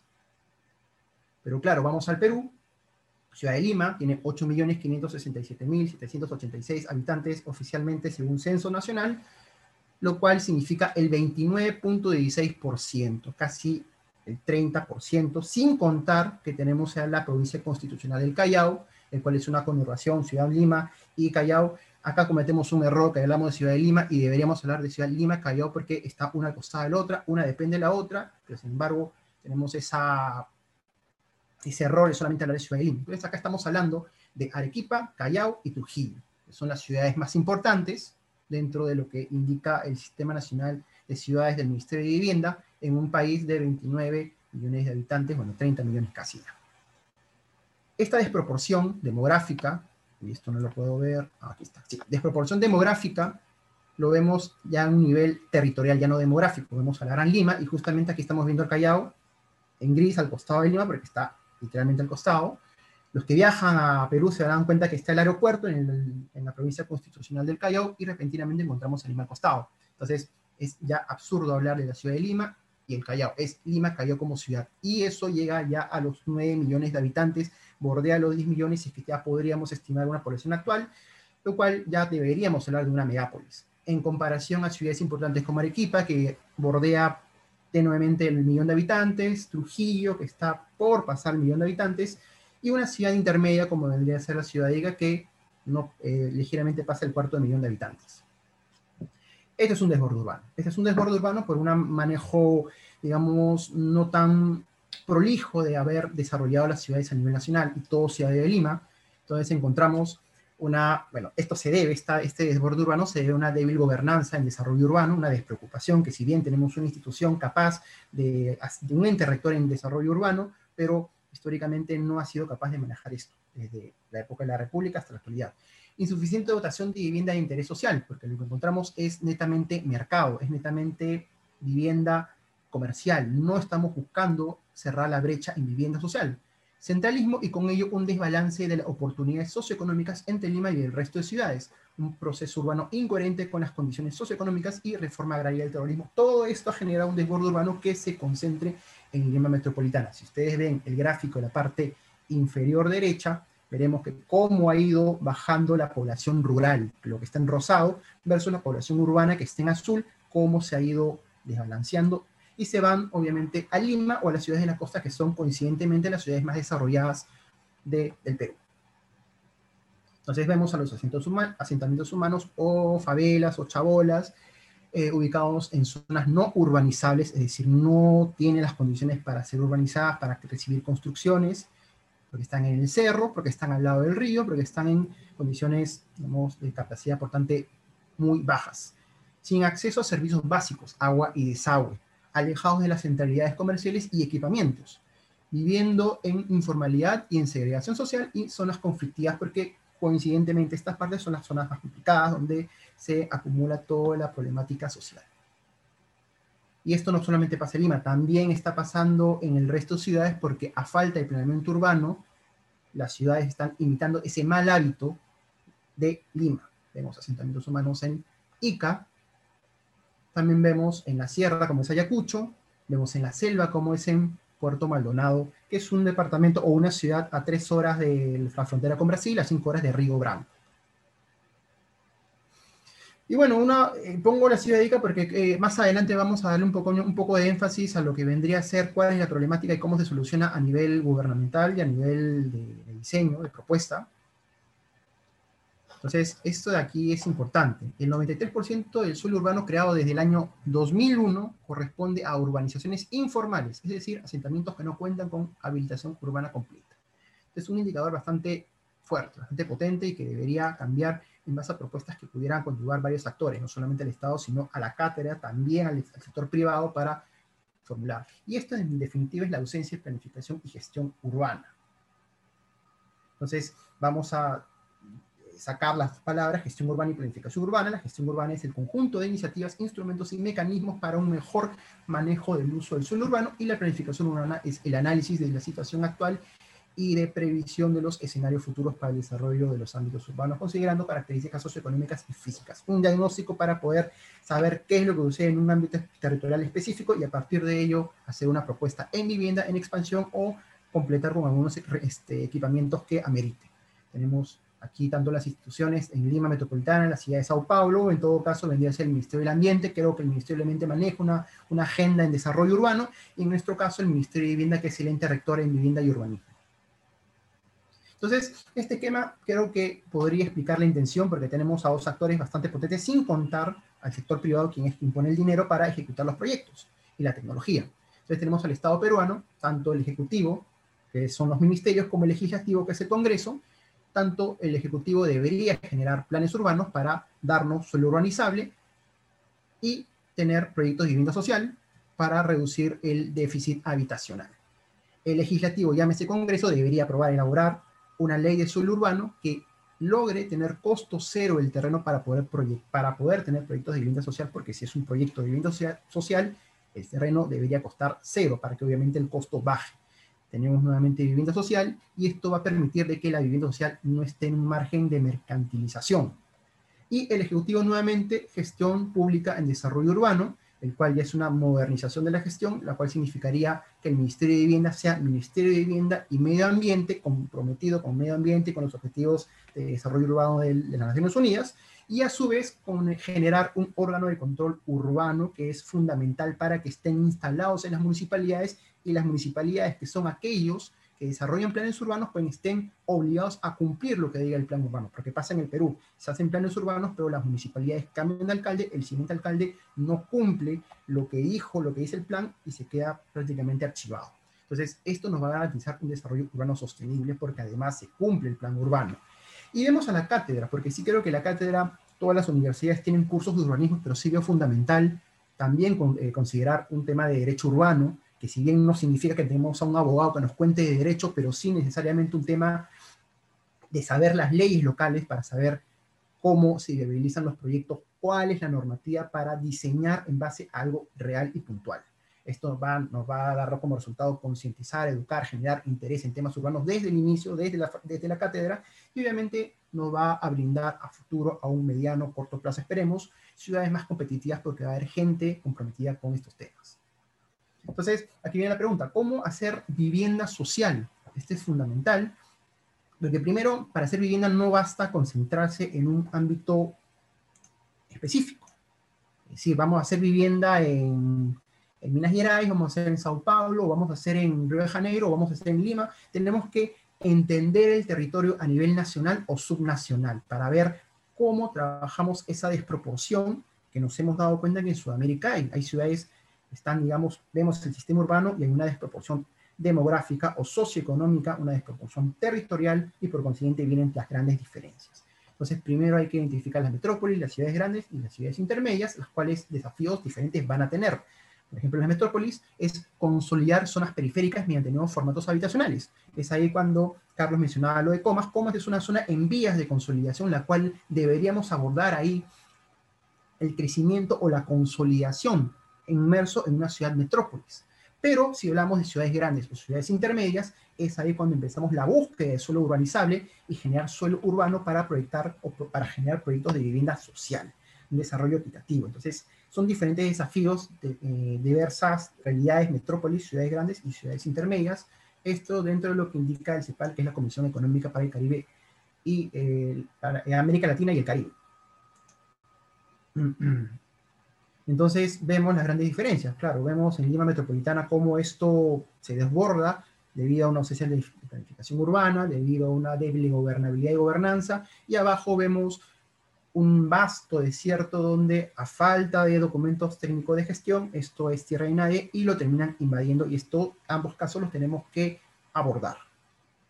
Entonces, eh, grandes extensiones territoriales como son las metrópolis, superpobladas, contenedoras de cultura y de grandes diferencias socioeconómicas, mientras que las ciudades grandes son urbes receptoras de grandes flujos migratorios, porque claro, por, por un tema de oportunidad y más que todo de cercanía, hay una migración a estas pequeñas ciudades grandes, como podría ser en el caso del Perú, Piura, Chiclayo, Trujillo, Arequipa, y vendrían las ciudades intermedias por debajo que están todavía en proceso de consolidación, en proceso de crecimiento, pero es ahí el gran aprovechamiento que podríamos utilizar para desarrollar a nivel subnacional, tener un desarrollo urbano que pueda hacer, que podría generar ciudades competitivas. Entonces viene la transición aún vigente entre el campo y la ciudad, lo que no significa que tumbemos el campo y hagamos ciudad, pero sí, digamos, elementos transitorios entre uno y otro, que podrían ser ecobarrios, que podrían ser jardines botánicos, que podrían ser viviendas huertos, etcétera. Todo eso se podría hacer en ciudades intermedias. Entonces, ahí es cuando vamos con la ciudad de Ica, una ciudad que está a tres horas y media de Lima en auto privado o en autobús cuatro horas y media, está cerca de 300 kilómetros, y la encontramos inmersa en el desierto con un cinturón de parcelas agrícolas que de a poco se va, se va cambiando la vivienda. Entonces, esos eso dentro de los ojos del inmobiliario es bueno, pero entre los ojos de los del ecosistema propiamente dicho está mal, porque estamos además acabando los recursos hídricos. Entonces hay que pensar de esa manera, no simplemente de vender, vender, vender, y en todo caso buscar un formato habitacional lo suficientemente ecosostenible, que contengan, por ejemplo, eh, plantas de tratamiento de aguas residuales que recicle el agua y poder utilizar eso para otros usos, o por qué no, paneles solares, tomando en cuenta que el Perú goza de una alta radiación solar además de los vientos fuertes que hay en esta parte del país, podrían también utilizarse para la energía eólica. Entonces entendamos que la ciudad de, perdón, la ciudad de Ica es la capital del departamento de Ica, la cual lidera un sistema urbano a nivel departamental, configurado por otras ciudades, eh, digamos, de cierta eh, importancia como Chincha, netamente industrial, Pisco comercial, o perdón, Chincha comercial, Pisco pesquero, Nazca vendría a ser una ciudad turística, bueno, aquellos que han venido al Perú seguramente habrán conocido las líneas de Nazca, bueno, están ahí, y Marcona, una ciudad netamente minera, eh, encontramos ahí una de las minas más grandes, China, Shogun específicamente. Y esta además está conectada con la carretera interoceánica, la cual nos lleva hasta Brasil, entonces hay una buena conexión que es, la hace importante. Entonces, si uno analiza la ciudad de, Ica específicamente, va a encontrar un paisaje completamente diverso, desierto, vemos un, oasis al extremo superior izquierdo, vemos una carretera panamericana sur que es la que conecta con todo el país, con todas las ciudades de la costa, de manera vertical norte-sur, vemos diversos formatos de vivienda colectiva, vemos vivienda en mal estado, ubicadas en lugares donde no deberían, y eso lo vamos a ver específicamente, pero vemos una diversidad de paisaje urbano y natural que debería, digamos, regularse para poder brindar un desarrollo urbano específico. Entonces, la situación urbana, la situación de la ciudad de Ica es como tal, o sea, vemos una ciudad agrícola, porque como es intermedia, todavía tenemos una agricultura a un lado, a un paso. Entonces, eso es, digamos, algo que se tiene que considerar y no, digamos, eh, destruir o aprovechar de manera muy desproporcionada. Vemos los asentamientos humanos en la parte inferior, en los desiertos, en el desierto, y vemos vivienda colectiva como vivienda también de estatus socioeconómicos un poco más altos, como vemos en la imagen número 4. Y en la imagen número 2 vemos que hay cierta migración por parte de las provincias altoandinas, llámese Huancavelica y Ayacucho, que van hacia Ica en su mayoría, o si no, hacia Pisco y Chincha, obviamente por un tema de oportunidades, explicando el concepto de ciudades intermedias. Entonces, identificamos la problemática, hay asentamientos humanos, hay asentamientos humanos, digamos, eh, importantes por tamaño y por, y por problema. Justamente están ubicando algunos, en este caso, a la mano izquierda inferior, vemos uno que está invadiendo el desierto y en la parte superior uno que está a punto de invadir un terreno del Estado, entonces genera toda una, una, una problemática bastante, bastante potente que hay que asumir de manera estratégica. Encontramos esto, ¿no? Entonces uno ve este tipo de, de postales donde inmediatamente uno identifica que aquí no contamos con servicios básicos. Aquí no contamos con servicios básicos, aquí no contamos con, con acceso fácil. Uno tiene que tomar un mototaxi o un taxi o ir caminando para la carretera para tomar un colectivo, llegar a la ciudad y poder atenderse, poder educarse, poder tener el, el mismo privilegio que lo tienen aquellos que han tenido su vivienda en una zona consolidada. Entonces, eso es lo preocupante, identificar primero la problemática. Entonces, Acá es el acceso, por ejemplo, es un indicador bastante potente, por ejemplo, el acceso al agua, en estos casos se da mediante camiones cisterna, es decir, un camión cisterna que viene con viene a entregar agua a través de este camión y llena baldes de agua. Esto además de ser, digamos, caro, porque lo voy a explicar después, es antihigiénico porque estamos hablando de altas temperaturas, la ciudad de en el, en el medio del desierto llega hasta 35, 37 grados. Esta agua, digamos, ni bien se tapa, inclusive puede ser punto de, infección por el dengue, que es una enfermedad que se da bastante en temporada de verano, en aquellos, más aún en aquellos sectores vulnerables como este. Pero a su vez, el costo de agua es 160 soles o 228 reales al mes, solamente por recibir agua de esa calidad cuesta 228 reales al mes. Además, uno tiene que pagar un gasto de asociación, es decir, como decir un alquiler, una membresía, pues pagar 29 reales al mes. Sumado eso da 257 reales al mes o 180 soles al mes. Por nada, es decir, si es que uno estuviera pagando mensualmente como una inversión, bien, pero esto no es una inversión, porque lamentablemente no tienen título de propiedad, lamentablemente no tienen servicios estándares, entonces le están pagando al cielo, están pagando a nada. Eso es lo preocupante. Claro, están estancados en la miseria, porque están en zonas vulnerables donde, dado que no tienen las facultades urbanizables, posiblemente no cuenten con los servicios básicos de acá a 10 años, por las municipalidades que se demoran, por todo un tema burocrático que conocemos perfectamente en el Perú y, que creo que es muy común en Sudamérica. Seguimos viendo esto porque, claro, es eh, las condiciones de habitabilidad son muy bajas, por decir, por decir nulas, eh, tanto el material de construcción como el acceso a los servicios o el acceso a poder desarrollarse y, atenderse son nulos. Los asentamientos humanos suelen ocupar terrenos alejados a áreas consolidadas. Y eso es básico por un tema de ocultarse de las fiscalizaciones municipales, porque claro, las municipalidades evitan, digamos, invasiones, pero esta costumbre se suele dar en zonas alejadas para evitar justamente las fiscalizaciones. En su mayoría se encuentran en zonas de riesgo, en áreas inundables de baja capacidad portante, cerca al río, entonces son zonas que cuando hay lluvia en las montañas se viene a la costa, esto termina inundándose y vienen los problemas, más aún cuando hay fenómeno del niño. Se estima estar condenados a no poder contar con servicios de agua y desagüe al menos 10 o 15 años desde su conformación. Es una estimación que se da más que todo por la capacidad, la poca capacidad de ejecutar proyectos de saneamiento a nivel nacional o a nivel local, llámese municipalidades. Entonces, aquí estamos ya indicando, si se dan cuenta, esto en celeste es la ciudad de Ica y lo que está en rojo son aquellos sectores en zona de riesgo, según eh, la institución encargada, el INDECI, Instituto Nacional de Defensa Civil a nivel nacional, que indica que estas zonas son vulnerables a inundaciones por el río Ica. Entonces, uno ve ciudades europeas, uno ve ciudades inclusive sudamericanas que le tienen un respeto y una consideración al río y que por consiguiente le dan una faja marginal, que puede ser espacio público, que puede ser áreas verdes, y después de 50 metros o 100 metros le dan, digamos, espacio a la ciudad.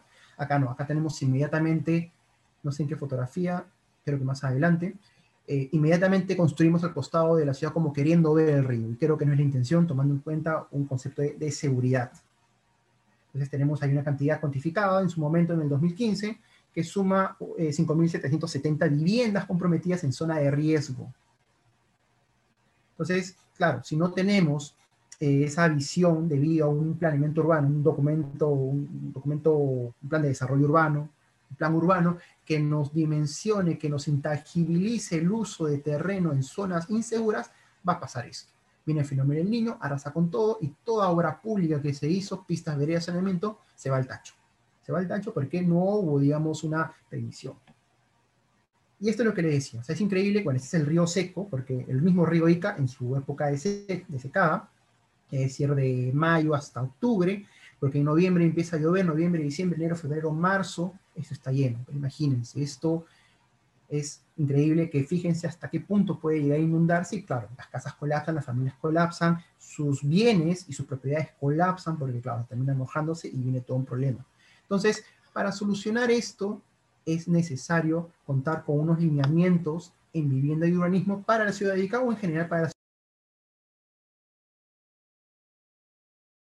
Aquí está. Oh. Me había apagado el, micrófono. Ahora sí me escuchan, ¿no? Creo que sí. Bueno, eh, entonces los lineamientos vendrían a ser uno, generar una ley de suelo urbano a favor de los predios que son propiedad del Estado peruano, eso es primordial. Dos, identificación del suelo con vocación urbanizable, es decir, mediante planes urbanos, saber cuáles son los, y tomando en cuenta la tendencia de crecimiento, orientación del crecimiento urbano y tomando en cuenta la cercanía con zonas consolidadas, uno identifica un suelo urbanizable. Luego, el incentivo de la empresa privada para participar en programas de vivienda social lote, luego vendría un lote tipo para vivienda unifamiliar social. ¿Por qué digo unifamiliar y por qué no hablo de multifamiliar o densidad? Eso lo voy a hablar después, pero tomando en cuenta que las ciudades intermedias todavía están en un proceso del cambio de ciudad al campo, es necesario brindarle un formato de vivienda que se adecue a sus necesidades, porque valga verdades, si es que uno va a las provincias de Lima, no encontramos altura, no porque no querramos crecer, sino porque no te compran un departamento, quieren una casa unifamiliar porque como han vivido en campo, vivir encajonados en un departamento no les es atractivo. Entonces, promueve, como están en proceso de crecimiento, primero viviendas unifamiliares, teniendo en cuenta que esto va a ir cambiando poco a poco y a poco se va a ir formulando propuestas más verticales.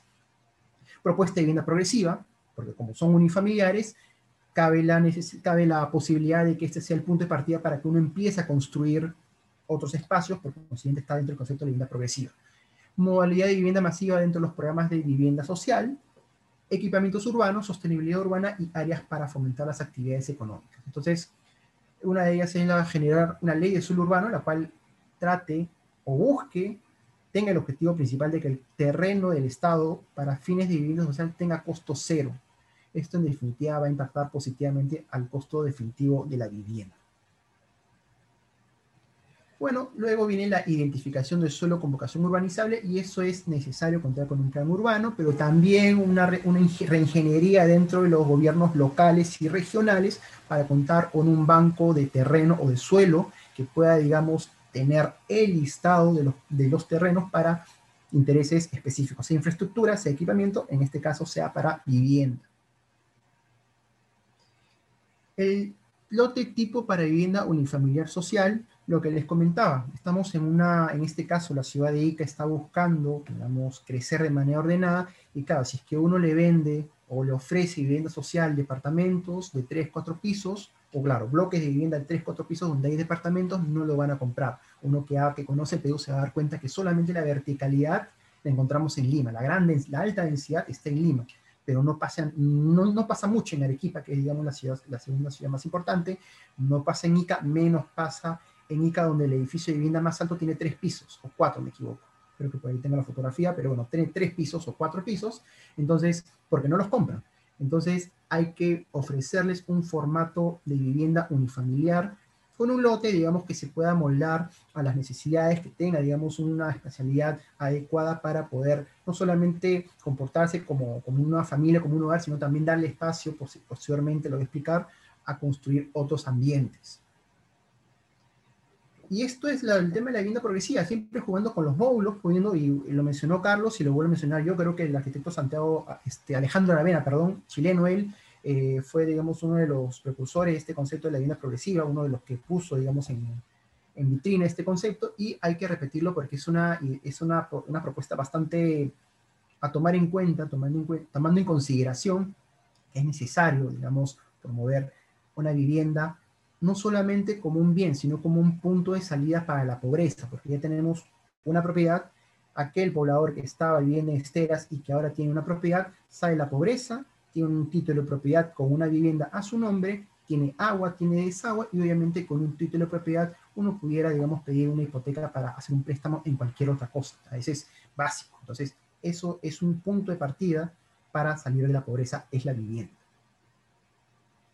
Y la sostenibilidad urbana, bueno, hay que buscar densidades adecuadas, tomando en cuenta de que tampoco tenemos que pensar en altas densidades, como está la situación ahora, el tema del COVID, y que buscamos un distanciamiento social y que vamos a ver cómo afrontamos esto, pero considerando algunos eh, pensadores que hablan de 50, 55 viviendas por hectárea, otros hablan de por encima de 37 viviendas por hectárea, eh, Ramón López este, Lucio habla de 50-55, entonces yo creo que en este caso un proyecto de vivienda se habló o se promovió 42 viviendas por hectárea, lo cual es una densidad media, no es alta, pero sin embargo cuenta, digamos, con los equipamientos de rigor, los equipamientos necesarios, llámese recreación, salud y educación. Actividades para fomentar, perdón, áreas para fomentar actividades económicas. Tomando en cuenta, como lo mencioné, la ciudad de Ica o ciudades intermedias todavía mantienen esa transición tenue entre ciudad y campo, es necesario generar algunos ambientes donde puedan practicar sus actividades económicas. ¿Por qué no? O sea, la vivienda también tiene que ser no solamente un lugar donde dormir, sino salir de la casa y encontrar algo donde pueda, digamos, generarle ingresos a la población, porque es vivienda social y por lo general su, digamos, su paleta de alternativas para de trabajar es limitada pero concentrada a la agricultura. Entonces, pues fomentemos mercados, fomentemos biohuertos, fomentemos eh, espacios para ganadería, para que ellos puedan, digamos, tener sus, sus bienes, es decir, los animales, en su lugar y poder fomentar esta, esta, este intercambio económico local.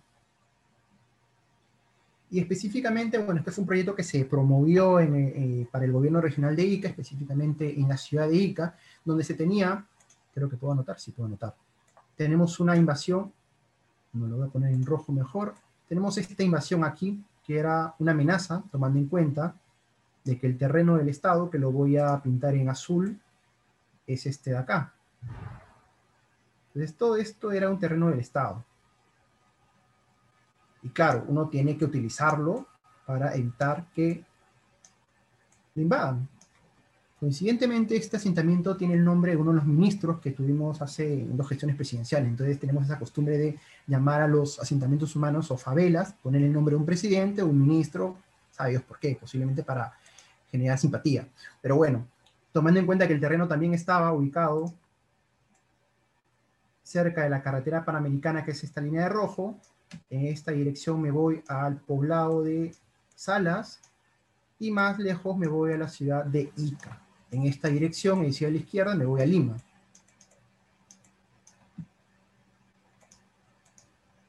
Entonces, algunas características del terreno, bueno, eran 52 hectáreas, el, propietario del gobierno regional de Ica, el número de viviendas formulado era el 2168, yo soy la idea que los proyectos de vivienda deberían tener mil viviendas como mínimo para poder de una vez por todas eh, abordar el déficit habitacional, que es muy grande a nivel nacional.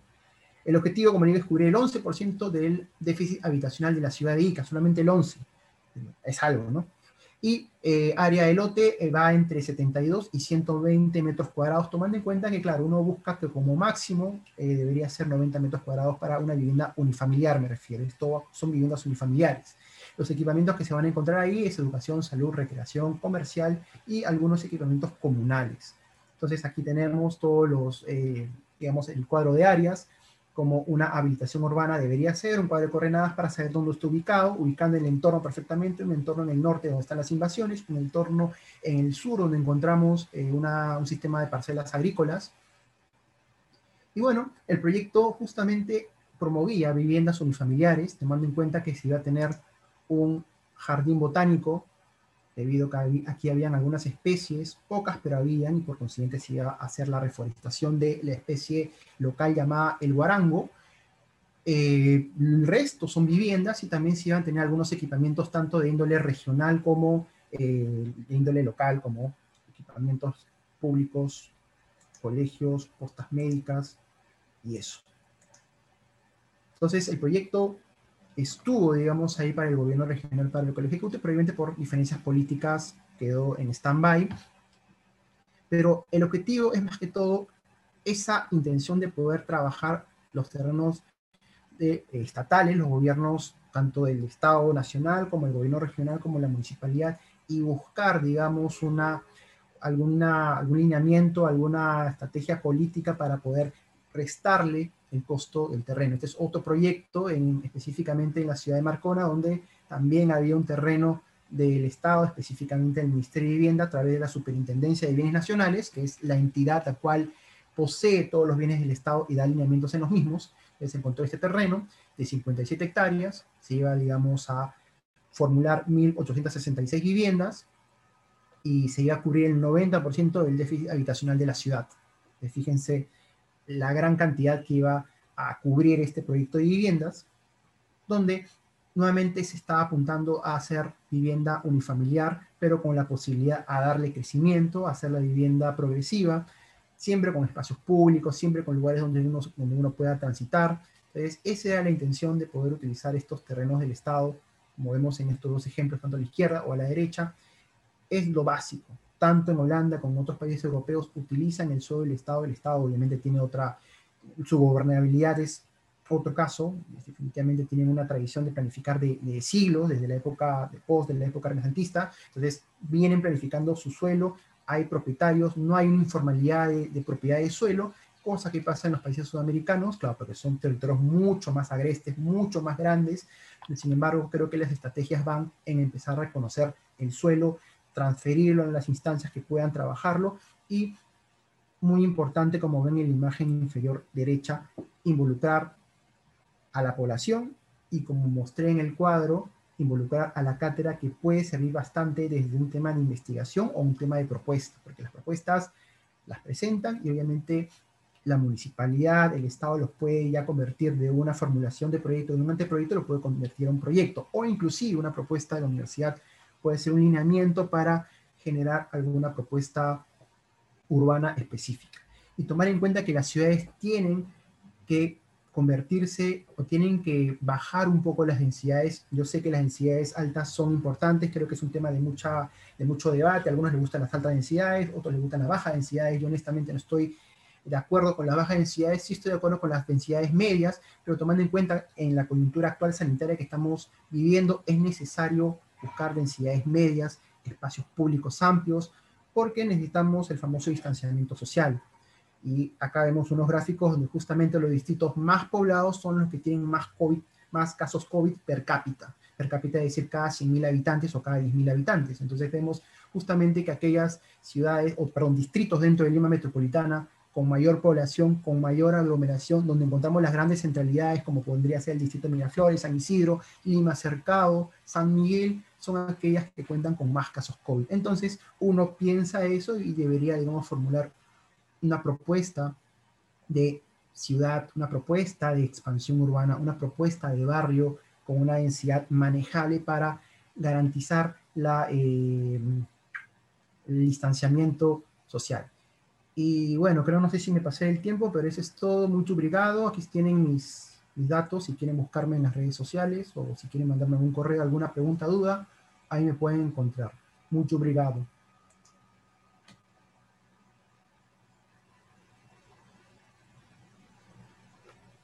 Dale, muchas gracias, José.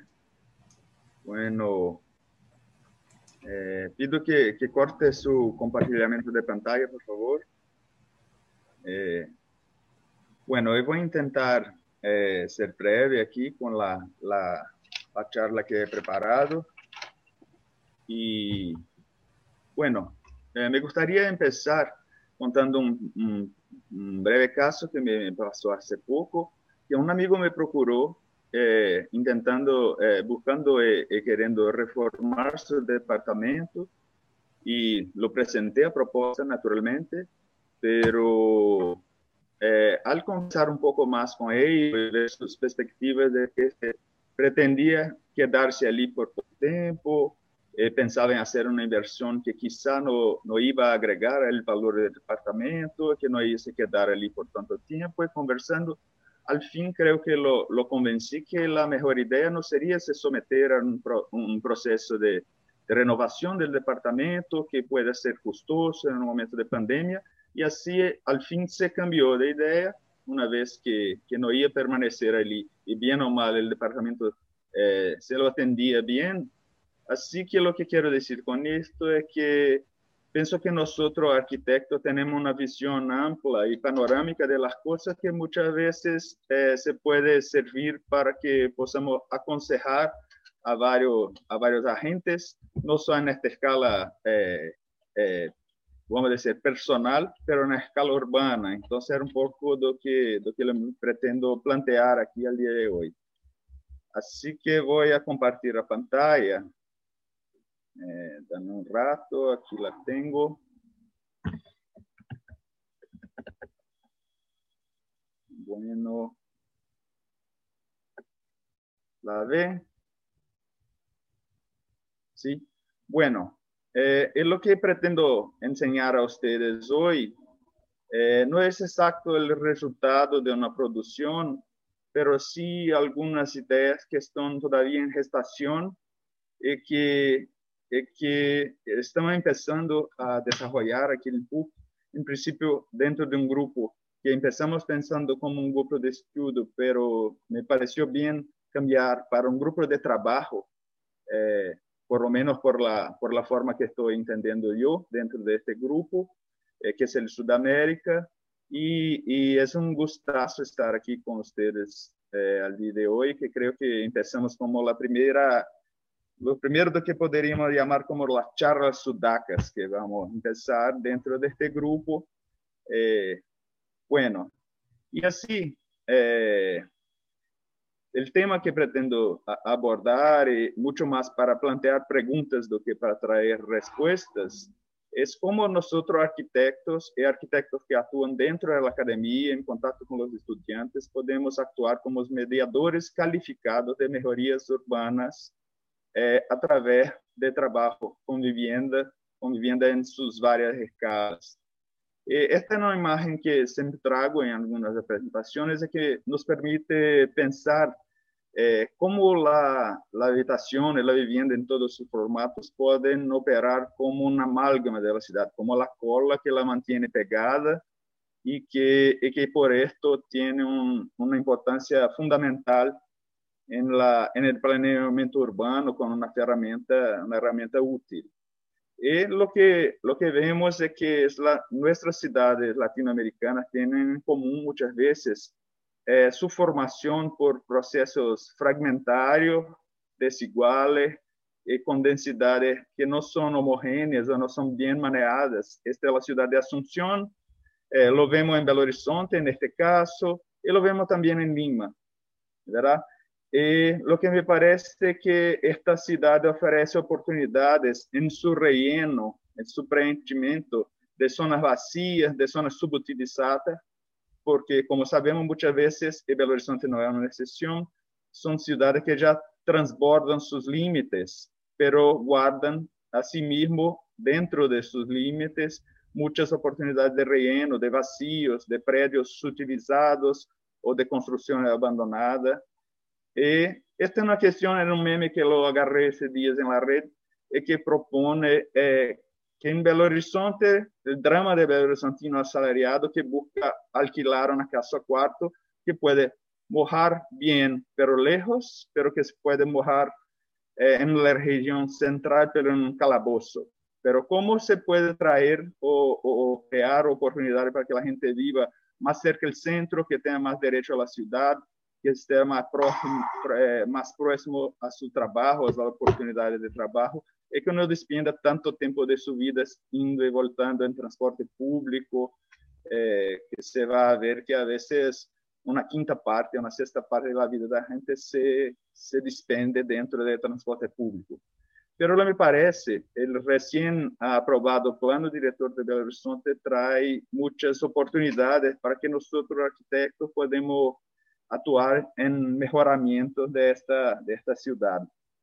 Eh, y para esto eh, he traído algunas imágenes de, de, cuáles son las lógicas. Eh, la ven en la pantalla, todo ven ustedes también al lado. Creo que voy a sacar esto de aquí así mejor. O así, mejor. Eh, bueno, eh, bueno, esta es un poco de, de, las, de las imágenes que, que, informan la lógica del nuevo plano director, eh, que dice que, por ejemplo, el 57% del territorio de la ciudad tiene todavía potencial de renovación en oposición a 43 que están de algún modo consolidados.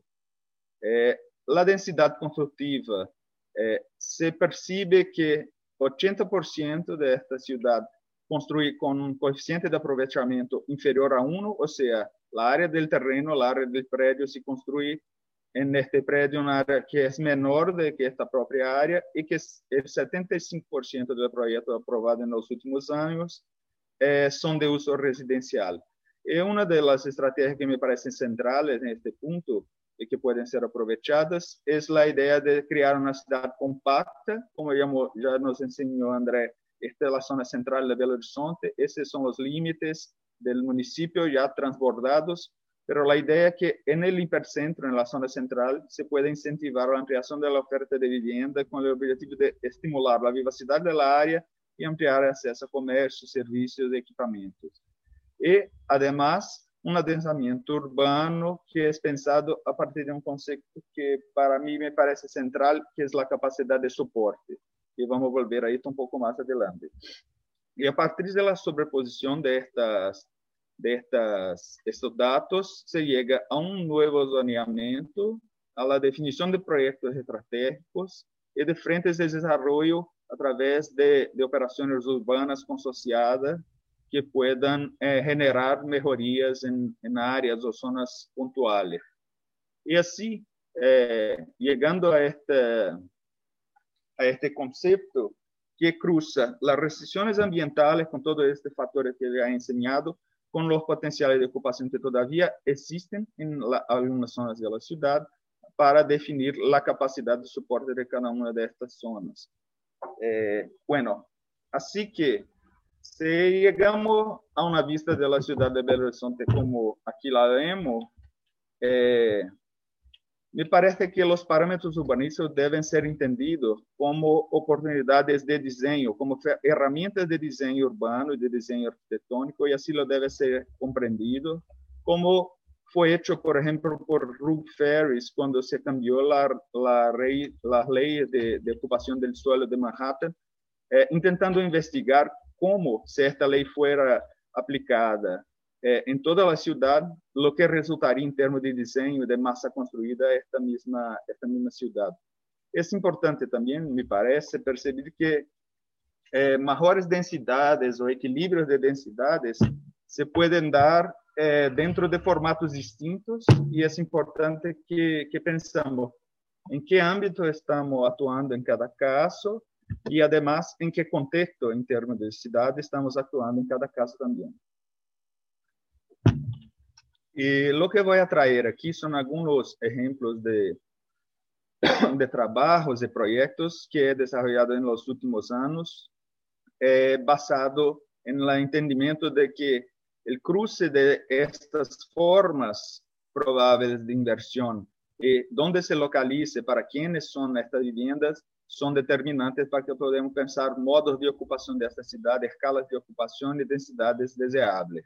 Então, o primeiro exemplo é algo que é desenvolvido no finais de, de minha tese de doutorado, que busca eh, um âmbito que pueda ser coletivo, cooperativo, ou pueda ser fruto de uma inversão privada e que atue nas áreas centrais da cidade.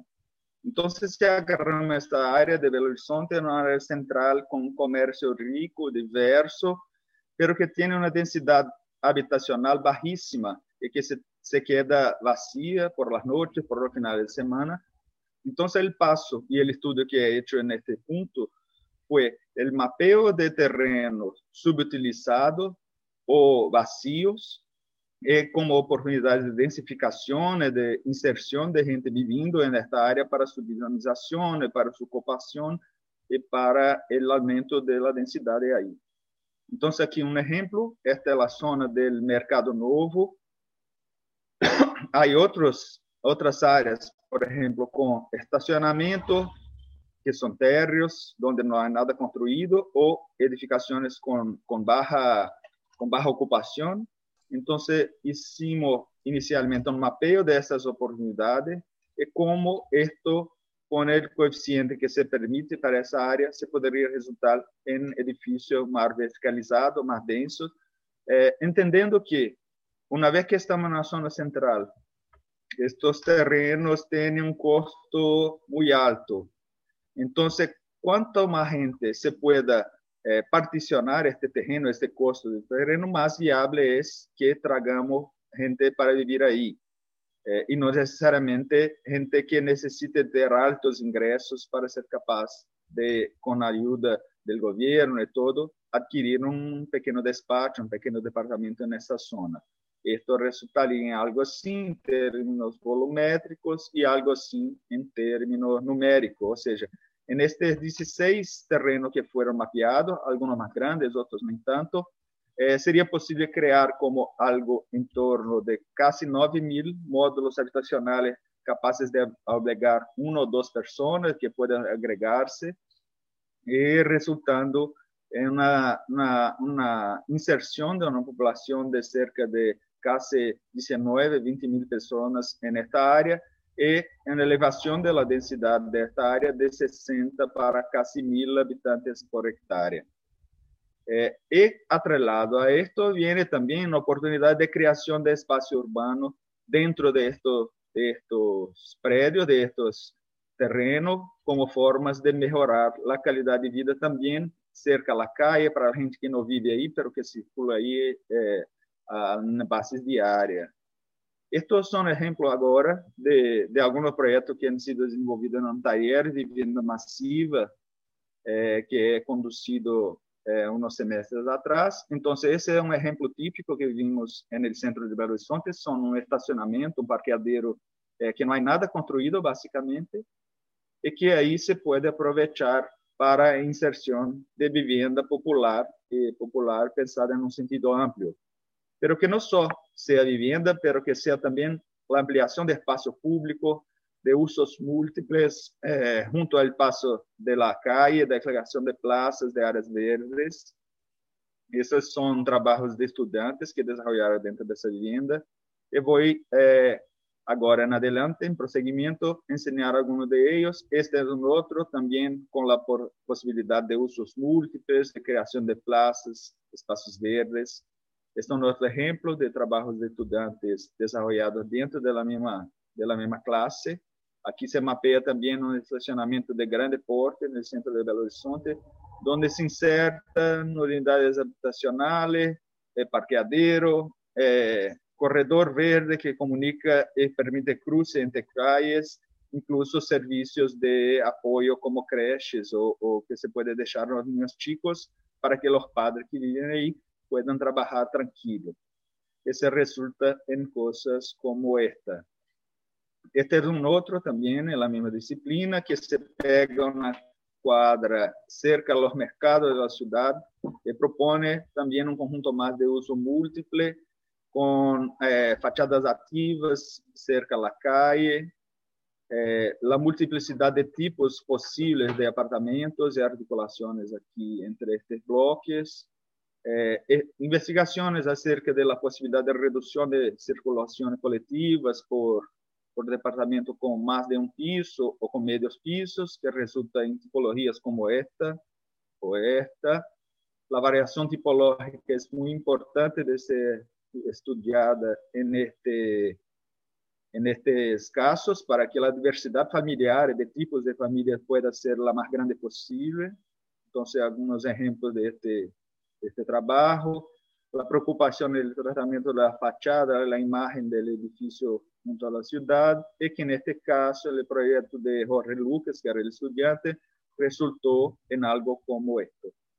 Este es un otro, un otro ejercicio interesante, también un taller de, de renovación de áreas urbanas, siempre eh, como temática del taller nos agarramos en un edificio que está abandonado el centro de la ciudad. Este el caso es el INSS de la calle de Caetés. Eh, en un primer momento el estudiante se intenta transformar el propio edificio y después se agrega terreno que estén subutilizados en su vecindad para hacer una ampliación en mejorías urbanas y densificación. Así que se removió o que se propone la remoción de esto estas construções subutilizadas ou barras. Eh, se estudou aqui eh, as confrontações com as medianeiras, que são uma situação comum no centro de Belo Horizonte, eh, o cruce por meio de, de galerias comerciais e a inserção de vivienda em las partes verticales possível que o coeficiente de aproveitamento se lo permite. Entonces aquí lo vemos cómo se pasa en planta, integrando el edificio que hoy existe y activándolo junto con, con la multiplicación de espacios de calles y de espacios públicos. En sesión se presenta como algo así y al nivel de piso algo como así. Y ahora si agarramos otra posibilidad, que es una forma de producción colectiva, cooperativa o por medio de capitales de investimento en zonas pericentrales de la ciudad, se puede pensar la inclusión social no solamente eh, con, con, personas que estén en situación de fragilidad, pero en un sentido amplio. Eh, aquí traigo algunos ejemplos que hemos trabajado en los talleres de vivienda colectiva aquí en PUC hace unos dos semestres una escala mediana, eh, pero con densidades considerables en, una, un barrio pericentral de Belo Horizonte, alcanzando resultados como este, o este, o este, o este, donde se investiga no solo la ocupación del suelo, la interfase con las calles, con la ciudad, los tipos distintos que puede atender a formatos de familias distintos también. Otro ejemplo, donde el colectivo, el cooperativo pueda ser aplicado en una zona pericentral o periférica. Eh, lo que se percibe es que eh, hay una situación de vulnerabilidad, que el número de barrios con alta vulnerabilidad en Belo Horizonte sufrirá hasta 2030 un acréscimo de la orden del 60%.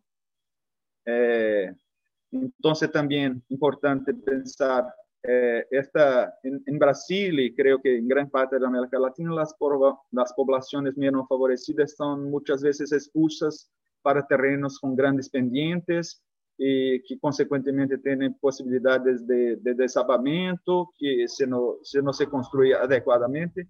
Entonces, un otro ejercicio de taller eh, en la Praça del Cafezal, en la favela de la Serra, en Belo Horizonte, com uma investigação de formas eh, de consolidação e ocupação de impostos com vivenda coletiva.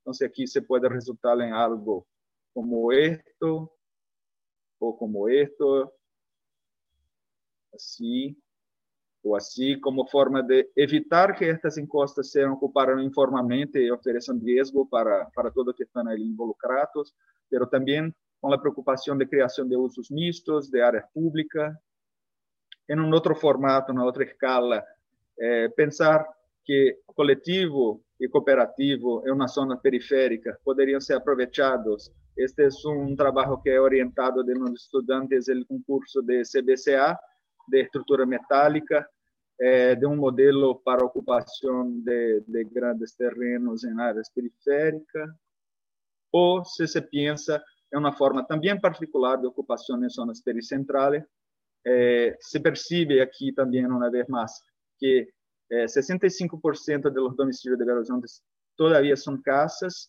Eh, o novo plano diretor traz a oportunidade de uma simplificação para que se, se estimule que a gente que construye suas próprias casas lo pueda fazer de uma forma formal, com simplicidade burocrática. E aqui são alguns resultados parciais de, que, do que vimos desenvolvendo dentro da disciplina de, de projeto executivo de edifícios aqui em PUC.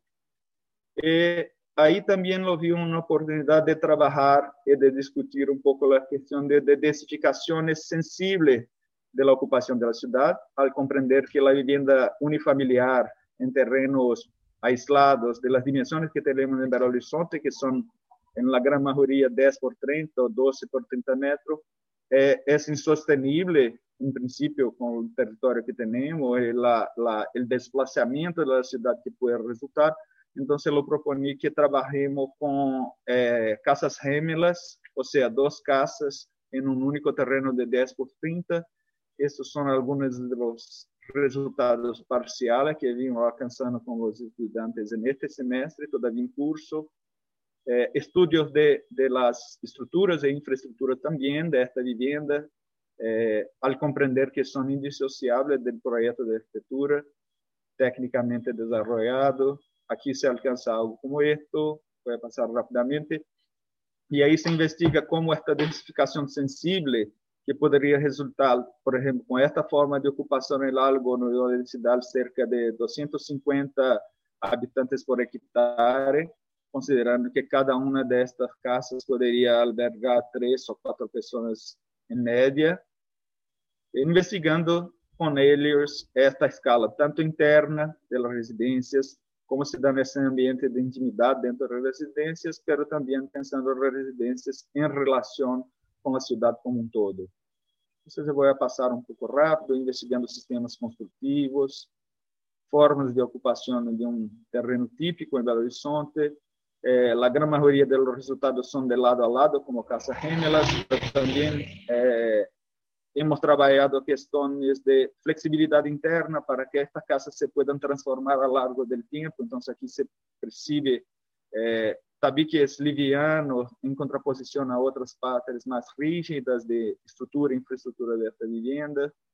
Investigações de sistemas construtivos eh, no convencionais em Brasil, como o steel frame, eh, de outras formas de ocupação, como de arriba e abaixo também, o de frente e fondo en este terreno, como ocurre en este caso. Y un otro ejemplo que puede ser cooperativo o de inversión en zonas pericentrales, eh, y que entendemos lo que, lo que es importante a mí me parece, que es comprender que esta nueva ley que dice que el sea básico de una vez, se puede construir una vez la área del terreno en este terreno, eh, no tiene pagamento de otorga, pero que se se lo puede superar con el pagamento de otorga para, para emprendimientos comerciales o la superación para vivienda entendida como de interés social, sin el pagamento de otorga, también se supera y se densifica un poquito más. Entonces, lo que, lo que me parece, este es exacto el mismo terreno que he trabajado con los estudiantes en, la, en las casas gemelas. Este es un proyecto que yo estoy desarrollando para el mismo terreno y que tem uma iniciativa de um, um, pequeno investidor privado para construir departamentos de, de pequenas dimensões. Então, pensar que em um mesmo terreno pode ter, dependendo do âmbito, dependendo da forma de, de produção de moradia, ter uma ou outra forma de ocupação em cada caso. Neste caso, eh, são departamentos pequenos que poderiam alcançar uma densidade eh, por quadra ou por hectare de cerca de 800 a 1000 personas por hectárea. Ou seja, que há que se pensar que há três âmbitos e três escalas e três posições relativas dentro da cidade eh, que se pode pensar e investigar com os estudantes dentro da academia de modos e formas de ocupação que sejam mais desejados para essa situação. E assim, eh, eu planteio que se a habitação pode ser entendida não só como amalga, pero también como potencial catalizadora de dinamismo y relleno urbano, su manejo consciente torna-se, portanto, ferramenta, ferramenta fundamental para equilibrar densidades de ocupação do solo urbano com sua capacidade de soporte. Então, voltando um pouco aqui e acercando-nos já ao final, eh, se pensamos eh, que este este este âmbito de particular, o coletivo cooperativo, o capital de inversión, se trata de quién va a pagar por esta vivienda y que se la articula. Muchas veces en oposición con el poder público, que es responsable por la le, le, le, legislación, la regulación de la gestión urbana y además con la población que tiene derecho a moradía y que además de esto desea vivir bien y que tiene este derecho de vivir bien ¿Cómo se puede cambiar esta oposición tríplice en una suma, en una forma de, de, trabajar juntos?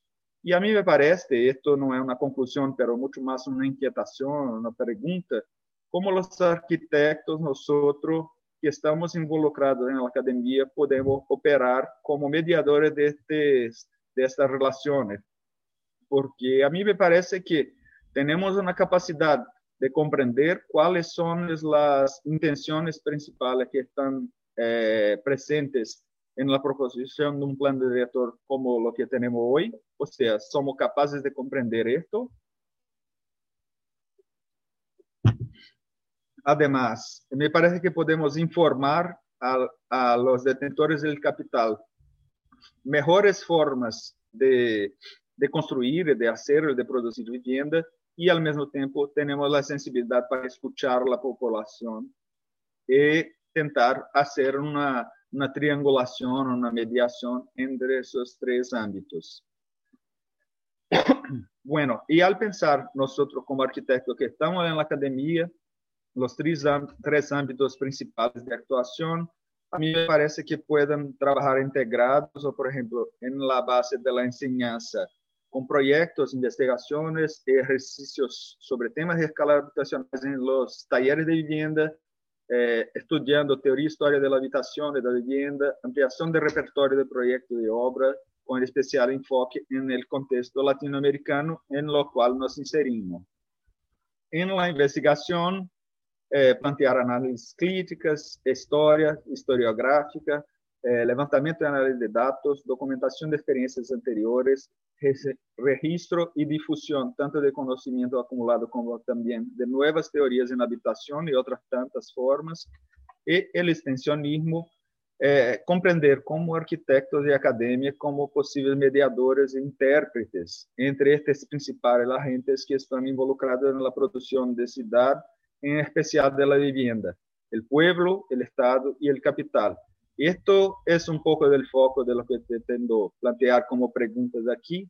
Y la pregunta que, que los propongo es, ¿cómo podemos articular formatos de planeamiento urbano centrado en la vivienda que no sean ni top-down ni bottom-up, pero planeados del medio para las bordas o a partir de nosotros como mediadores posibles de estos tres ámbitos, de estos tres eh, agentes principales. Y además, pensar como la práctica de proyecto de arquitectura en el exterior de la academia, formando equipes que sean al mismo tiempo técnicamente calificadas, pero también socialmente sensibles, podría catalizar procesos y mediar intereses en el campo de la vivienda urbana. O sea, intentar conducir una actuación profesional y académica que parta de la, de la investigación a la densidad, el equilibrio de estas densidades urbanas, cómo se pueda eh, comprender y, y, y, entender que sean deseables para toda la colectividad. Bueno, este es un, un poco de lo que los quería plantear para discusión y muchas gracias. He separado algunas bibliografías aquí en adelante, pero creo que esto por el adelantado del tiempo lo podemos dejar para una, una próxima oportunidad. Muchas gracias.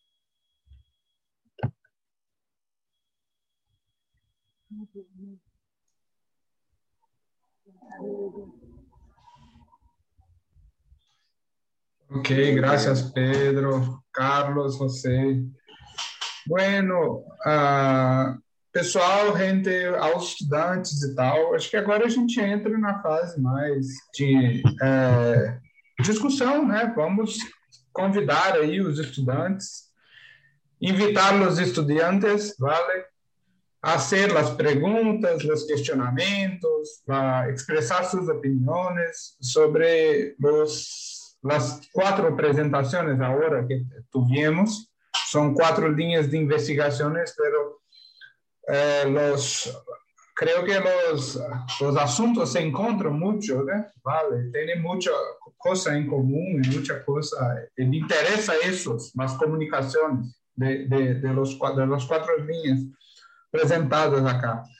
Então, pessoal, perguntas? Só um rato, é, é, invitamos a todos que puedan para encender suas pantallas para que podamos ver-nos a nós a nossos estudantes, quem puder é, ligar a câmera, agradecemos para lidar com pessoas e não bolinhas ou nomes soltos numa tela, sempre que possível. Por favor. É, pelo que eu estou vendo aqui, a Aline já, já quer fazer uma pergunta?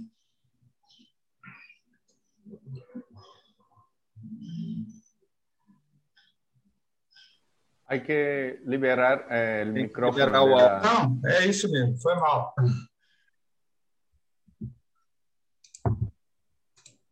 Já liberei, gente. Tá aí, vocês estão livres para desmutar e fazer o que vocês quiserem. Pronto. Estamos escutando? Oi, Aline. Sim. Sim? Bom dia. Bom dia. Bom, uh, primeiro, perdão, José, Carlos, André, eu vou falar em português mesmo. é, eu queria dizer que vocês estão de parabéns, né? Um assunto muito, muito importante de falar atualmente, a questão da habitação, habitação social principalmente. É, parabenizar também o curso pelas palestras, todas foram muito boas e é, foi muito importante também essa questão de priorizar as pessoas latino-americanas, né? Eu achei muito interessante mesmo, assim. É, todos os palestras que tiveram esse semestre foram muito importantes e pertinentes para o que a gente está vivendo atualmente. É, eu queria fazer uma pergunta, principalmente para o André. é, eu queria parabenizar primeiro também pelo seu trabalho. Eu acho que dos quatro que apresentaram aqui hoje, é, você traz uma perspectiva muito é, humana, né? Assim, eu vejo muitas pessoas no, su, no seu trabalho, assim, e a questão das mulheres, né? E eu fiquei me perguntando durante a, a, o seu trabalho e de todos, na verdade, onde estão as mulheres hoje aqui nessa palestra, né? Assim, eu fiquei me questionando isso.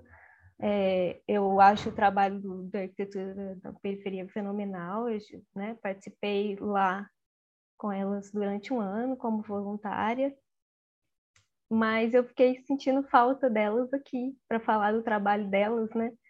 Assim, eu acho que é importante a gente não é, destoar assim, o discurso da prática e eu senti falta de mulheres, não só aqui hoje, mas em todas as palestras, como eu já falei em outros semestres. é, eu queria que vocês pensassem com isso, nisso com carinho, assim, porque a gente é, né, assim, é importante. é isso. Olha, eu, eu acho que esse, o, o, seu primeiro questionamento, quando a gente conseguiu é, fazer os, é, você já teve um outro questionamento desse jeito e é pertinentíssimo, assim, o, sobre os nossos eventos e a presença feminina e a produção feminina dentro da arquitetura, né? Então, eu acho que é pertinente isso e a gente está dentro da organização do evento agora, né, dos seminários, a gente sempre tem privilegiado muito pesquisas de mulheres investigando isso. Eu acho que esse semestre o, o a ideia da mesa, né, que está aqui hoje, faz parte do seminário, ela inicialmente partiu do trabalho do professor Diogo e do professor André, da, da dupla titulação, e tem um, é um trabalho imenso, enorme, de muito tempo, para criar essa oportunidade do curso. E hoje a gente está fazendo o primeiro evento coletivo né, dessas duas universidades, vão ter outros, né, principalmente. Mas é, eu, eu te digo que esse, essa organização desse semestre ela foi totalmente voltada. A gente está desde, desde a sua primeira crítica é, buscando trazer mulheres, mais mulheres, para dentro do, do, dos eventos e tudo mais. Hoje, é, esse evento em questão, essa mesa né, que está aqui, ela foi o resultado do que, que a gente conseguiu fazer né, nesse momento, organizar os seminários é, no momento de pandemia, ainda mais internacional, o contato com os outros professores, ao mesmo tempo as atividades acadêmicas, as pesquisas, o educo, é, as pesquisas dos três professores aqui, é, não tem sido fácil, assim, a gente está muito, muito cansado.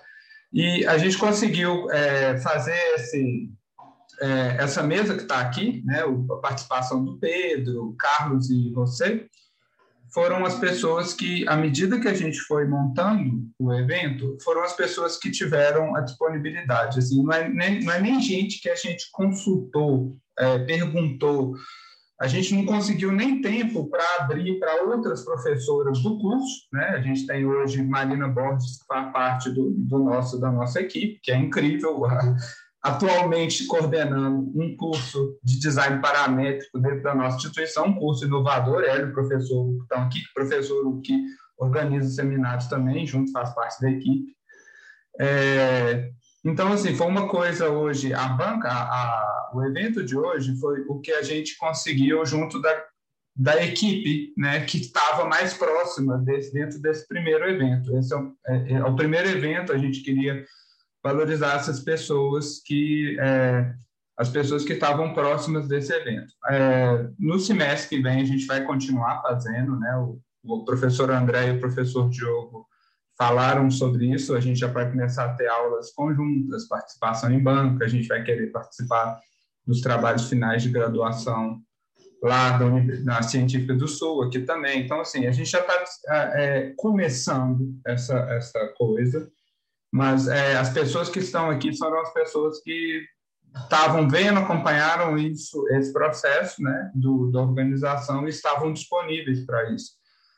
É, não teve tempo de chamar. Né? A organização, só para você ter uma ideia, tanto que a sua fala teve impacto no, nos outros seminários, a, a, um, uma do, um dos... Que bom. Um, não, sempre vai ter essa parte... Eu acho que assim a participação feminina dentro da arquitetura é uma regra, né? Vocês são maioria na profissão aqui no Brasil e, e a produção de vocês ter destaque é a produção é, melhorar a arquitetura. Mas eu, eu, eu, vejo as minhas limitações aqui como organizador desse evento, que foi muito difícil, muito e-mail, muito trabalho, junto com outros trabalhos que estão aí em volta. E a gente tem feito assim o possível. Semestre que vem, uma das premissas de continuidade desse evento, de, de, de disso, é trazer mais mulheres para isso e com, com uma certa.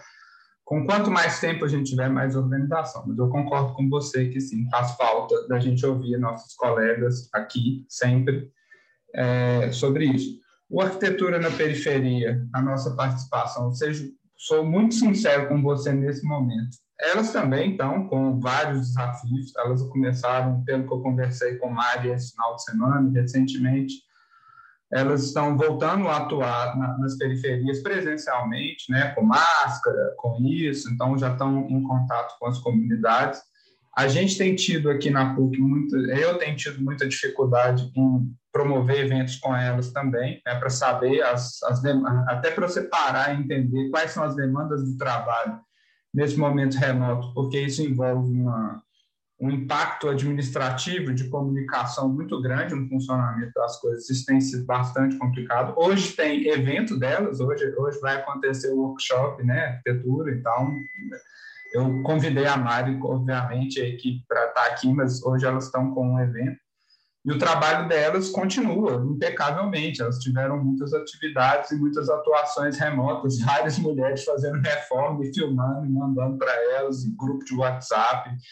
E o trabalho continua incrível e muito necessário, além das, dos elementos das redes de solidariedade que elas têm feito e acompanhado, buscando doações para as ocupações urbanas.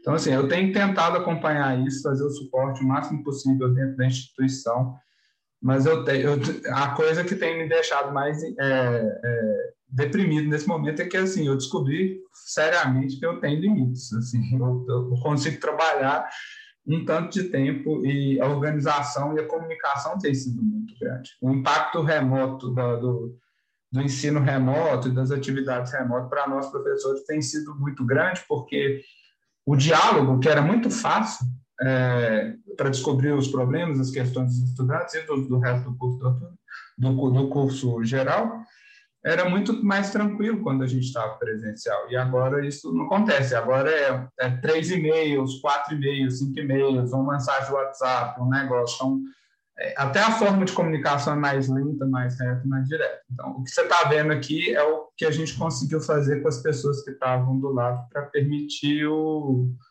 o, o que o evento aconteça, né? E os eventos futuros, com certeza, vão continuar acontecendo, como vai ter uma premissa sempre de igualdade, principalmente de gênero, numa profissão que é basicamente feminina. É isso, assim. Mas eu acho válido seu questionamento. Sempre será. E, e, eu acho que essa voz, eu, no que eu posso fazer com com esse gênero e essa cara aqui do jeito que eu sou, eu acho que eu vou tentar fazer e vou tentar sempre aprender, mas essa, esse seu posicionamento é sempre válido, Aline.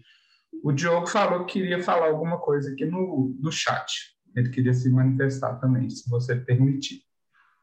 Claro. Boa tarde agora. Né? É, as posições foram muito legais, mas eu queria é, né, comentar é, o que a Aline colocou, eu acho que é super pertinente, viu, Aline? E a gente já né, está iniciando o planejamento do próximo semestre, é, sem dúvida nenhuma, com, muito mais mulheres palestrantes, né, é, contribuindo para a construção do conhecimento né, compartilhado aqui né, e com outras instituições também. Então, é, sem dúvida, né, o que você coloca é bastante pertinente, a gente está bastante atento a isso. Então, é, de todo modo, né, a, né, a temática e o, e o, e o modo da temática, os vários discursos, né, eles, eles é, independente né, do, de, de quem está né, falando sobre eles, a questão é a problematização. Né? Então, eu acho que, que, a partir do momento que a uma, uma, uma pessoa, independente do gênero, colocando questões, né, a gente estabelece reflexões sobre isso, né, mas, é, sem dúvida nenhuma, é, a gente sabe muito bem que, que as, é, as posições de fala são distintas, né, os lugares.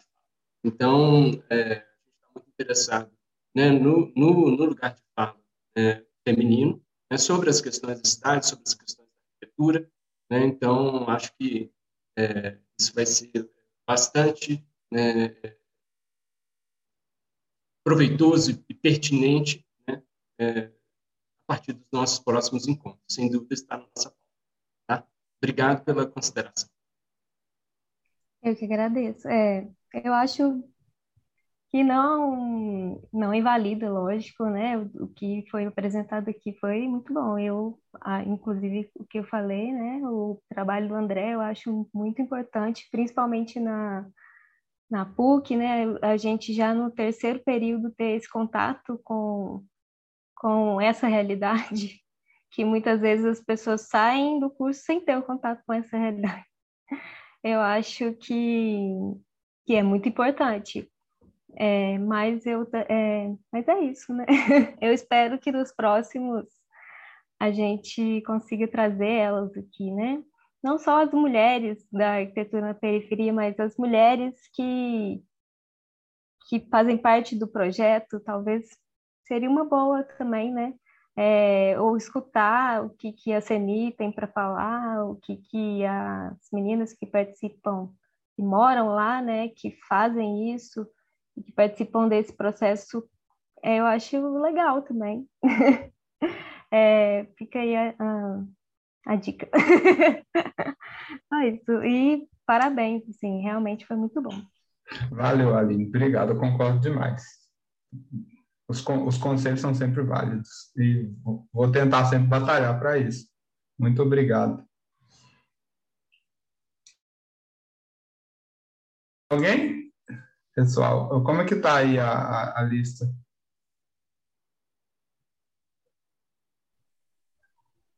Lista vazia, todavia. Vamos lá, pessoa. Vamos lá. Vamos se colocar e deixar a, a timidez de lado.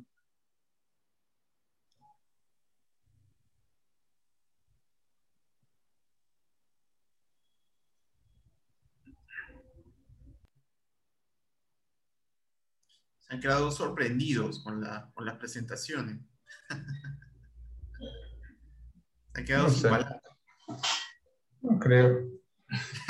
La gente allá, la gente acá es muy, muy interesada, ¿vale? Esos estudiantes son muy uh, engajados con su práctica. Yo creo que están cansados y, y, estamos hasta las diez y media, ahora son una. Entonces creo que están cansados también. Mais alguém, gente? Mais alguma discussão? A gente pode prolongar essa discussão também, se vocês quiserem. André. Oi. Não tenho. Oi, todo mundo, gente. Ei, Boa tarde. Foi um prazer ver a palestra de todo mundo. Eu não tenho assim, uma pergunta, mas assim, eu acho gostei de ver que a gente está bem próximo, assim, né? A nossa nosso curso com o pessoal da Universidade de Deus Sul também está muito próximo e eu fiquei muito feliz de ver que a linha é essa, assim, que a Aline bem pontuou da participação feminina, da abrangência social, e eu tenho, eu sinto um prazer muito grande da gente estar trabalhando com isso, assim, sempre.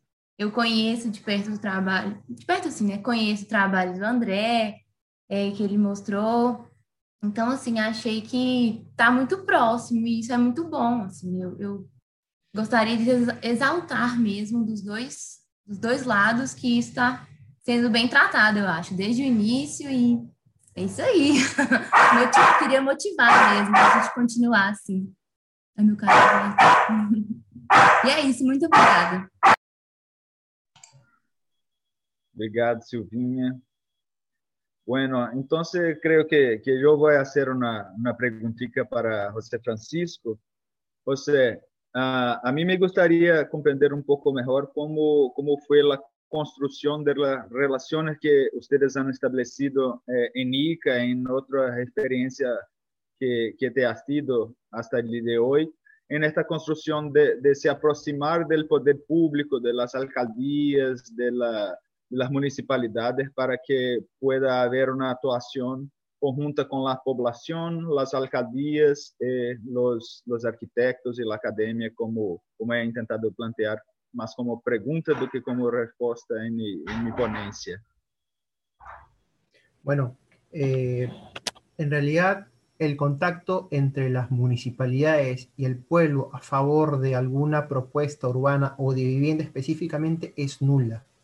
Solamente aparece ese contacto cuando se desarrolla un plan de desarrollo urbano y dentro de ese plan hay una etapa que se llama consulta pública, que es cuando la población revisa o ve, digamos, de manera más, este, más simple el plan lo que se ha avanzado, llámese diagnóstico y propuestas específicas. Entonces, ese vendría a ser el único contacto, porque además, o sea, existen mecanismos, existen espacios, pero no son lo suficientemente aprovechados porque si es que uno saca el número de proyectos que hace la municipalidad, se reducen lamentablemente a pistas y veredas, no a parques, no a vivienda social, no a equipamientos comunales, algunos sí lo hacen, pero si es que uno hace un, resumen, municipalidad por municipalidad, provincia por provincia, la gran mayoría son pistas, veredas, por ahí un puente, pero no piensan, digamos, en, en urbanidad, piensan más que todo o en infraestructura o en, en, aquellos proyectos que son simples. Y es por ello de que a pesar de que hay espacios para eh, interactuar municipalidades y población, pues estos no se no, concluyen en, algún proyecto beneficioso para la población. Eso es lamentable porque es en, gran parte, o sea, la teoría está, creo que desde, el, desde el FBRE hasta X pensadores siempre se ha, digamos, eh, fomentado la interacción, la participación del pueblo para decidir urbanidad, pero a la hora de la hora, al menos en Perú, eso no, no, está, no está muy actualizado o afinado en todo caso. Perfecto. Una vez más, lo que vemos entonces son, son obras o construcciones, mejoramientos aconteciendo mucho más para los coches do que para la gente, ¿verdad? Exacto. Eso mismo, bueno, perfecto que me lo acaba de decir porque, claro, uno, por ejemplo, ve si es que los que han visitado Lima y siempre los turistas van para Miraflores y había una bajada que se llama la Bajada Armendáriz, que era una de las mejores vistas más, era una de las mejores vistas del Perú, porque tenías una bajada y tenías el mar. Entonces, esto repentinamente fue cambiado por un abrupto bypass, que es una infraestructura que te, que te prolonga, digamos, la, la continuidad de la costa verde vehicular hasta el perpendicular a la costa verde. Prácticamente te rompieron la vista libre que tenías debido a un puente o un bypass. Nuevamente, ¿por qué fomentamos eh, infraestructura a favor del automóvil cuando en realidad deberíamos fomentar medios de transporte alternativos, bicicletas, eh, scooter, ciclovías prácticamente, ¿no? Y en todo caso, dado los conceptos contemporáneos que se están dando en la ciudad de los 15 minutos, yo sé que eso, nuevamente, teoría, yo estoy a favor y en contra de la teoría, porque la teoría es muy linda, pero cuando uno no, no lo ve en el contexto, la teoría se queda en el papel. Entonces, uno tiene que ver cómo funcionaría un concepto, digamos, de reducir las distancias para poder gozar de los, de, digamos, las necesidades básicas y del momento. Eso en Perú no, no serviría y se debería dar en los lugares de consolidación para evitar ir a, las centralidades. Y ir a la centralidad desde los conos es transporte privado, cuando deberían haber nuevas centralidades, generar una ciudad policéntrica, eh, fortalecer la, red de transporte alternativo y de tal manera vamos bajando el caudal del automóvil, vamos siendo más responsables con el medio ambiente, vamos siendo, digamos, más, digamos, comprometidos con, las, aquellas tecnologías que nos brinda para poder acercarnos y ser más ecoamigables. Y esto, eh, yo estuve en Lima hace unos años, eh, eh, a mí me parece que este tema del transporte, vamos a decir, no motorizado es muy delicado, ¿no? Porque ustedes tienen en Lima un tráfico salvaje, que la gente solamente se suenan los claxons todo el tiempo como por nada, un ruido mortal. ¿Y cómo, cómo anda avanzando esto de los transportes por, por bici o por scooter? ¿Hay algunas acciones en este sentido? Eh, bueno, acá si es que el peruano puede tocar el himno nacional con el claxon, lo hace, porque aquí somos campeones para tocar claxon. Es decir, tenemos un arte para hacer canciones con el claxon, un arte simplemente de querer avanzar, uno no avanza. Entonces, solamente para parar al, señal ya se suena el claxon del nada, ¿no? Es decir, ya el, el semáforo cambia de rojo a verde y bastó un, un microsegundo y ya te tocan el claxon. Está viendo una persona adelante. Pero bueno, esta es una problemática de que, claro, hemos hecho una ciudad que no se ha podido manejar desde los inicios, que no, digamos, ha fomentado otros medios de transporte y por sobre todas las cosas no tenemos un medio de transporte masivo. Lo tenemos, pero es débil. Tenemos al metropolitano y al metro, que son ambos que van de norte a sur, cuando faltaría eje este-oeste para hacer, digamos, una integralidad de, transporte. Ese es lo, lo, lo peligroso, tomando en cuenta además de que las ciclovías hay, no de buena calidad, pero bueno, con toda esta crisis sanitaria se, han estado tomando algunas acciones para fortalecer, integrar, unas con éxito, muy pocas con éxito, varias con poco éxito. Eh, aquí nuevamente, como hay falta de planeamiento a nivel nacional, o en todo caso, si bien tenemos planes urbanos, pero estos no se ejecutan debido a cambios por, por a intereses políticos, etcétera, pero es por ello de que la intención de hacer una micromovilidad una movilidad sostenible se diluye debido a que no se ejecutan los planes y debido a que ya de raíz tenemos un problema de transporte urbano a la ausencia de, del mismo transporte urbano masivo. Tenemos una línea de metro, tenemos un metropolitano y se acabó. Para una ciudad de 10 millones de habitantes es inviable. Deberíamos tener al menos 4 y 5 líneas de metro, al menos. Sí, un poco como, como lo que pasamos en Belo Horizonte también, ¿eh? hay unos proyectos de, de, del subte, del metro en Belo Horizonte que están en el papel como hace 50 años, es siempre cada gobierno que entra se dice que lo va a hacer, pero nunca lo hace. Pero a mí me parece que además en la ciudad de Lima, por sus dimensiones, se imagina cómo, cómo ir, por ejemplo, del centro de Lima para Lima Norte, por ejemplo, que es súper lejos por pistas de alta velocidad y tal. Por lo menos creo que, que algún tipo de integración entre esto y los transportes por tríos o algo que se pueda meter la bici dentro del metro y, y hacer una, una conjunción de, de, de, medios de transporte sería fundamental, ¿no? Porque afuera esto es casi imposible en las condiciones que hay hoy, ¿no? En realidad si es que uno apunta a una integralidad de transporte urbano tiene que generar ejes perpendiculares. Y solamente, como te comentaba, tenemos norte sur, que es el metropolitano y el, el tren eléctrico. Faltaría esto, digamos, para generar una amplitud de la red y eso se, haría con, con, dos líneas más, porque se está haciendo la línea 2 de metro, pero se dijo que se va a entregar este año y ahora por un tema político, técnico, etcétera, se va a prolongar el 2024. Entonces estamos esperando que venga una línea 2 que es, es diagonal, pero digamos que tiene una conexión ligeramente este-oeste, pero ya estamos hablando de recién 3, o somos 10 millones de habitantes. ¿Qué se debería hacer? Bueno, pues se debería, digamos, fomentar. Yo creo que el teletrabajo está ayudando bastante. De una u otra manera, algunos están en contra del teletrabajo, las clases virtuales, pero está ayudando, digamos, a dejar un poco las vías más libres para poder fomentar medios de transporte alternativo. De lo negativo, lo positivo lo sacamos, eso es algo que puede servir. Y nuevamente, o sea, es increíble que tengamos ciudades, o Lima en este caso, me gustaría conocer más de Brasil, yo solamente presencialmente conozco Río Branco nada más, y el aeropuerto de Sao Paulo, pero tengo entendido de que por lo menos a mí comparé Río Branco y la vi mucho más moderna y ordenada que la segunda ciudad más importante del Perú. Eso para mí fue un indicador bastante potente. O sea, siendo Río Branco creo que no es de las ciudades más, este, más prolíferas y, ricas de Brasil. O sea, está, digamos, tengo entendido que es un núcleo agroindustrial bastante interesante. Eh, hay, hubo una feria agrícola ahí que, me pareció grande e interesante, pero digamos que es una ciudad chica a comparación de Brasil. pero sin embargo, como infraestructura, como fisionomía de ciudad, la vi mucho más ordenada que Arequipa, que vendría a ser nuestra ciudad más, la segunda ciudad más importante.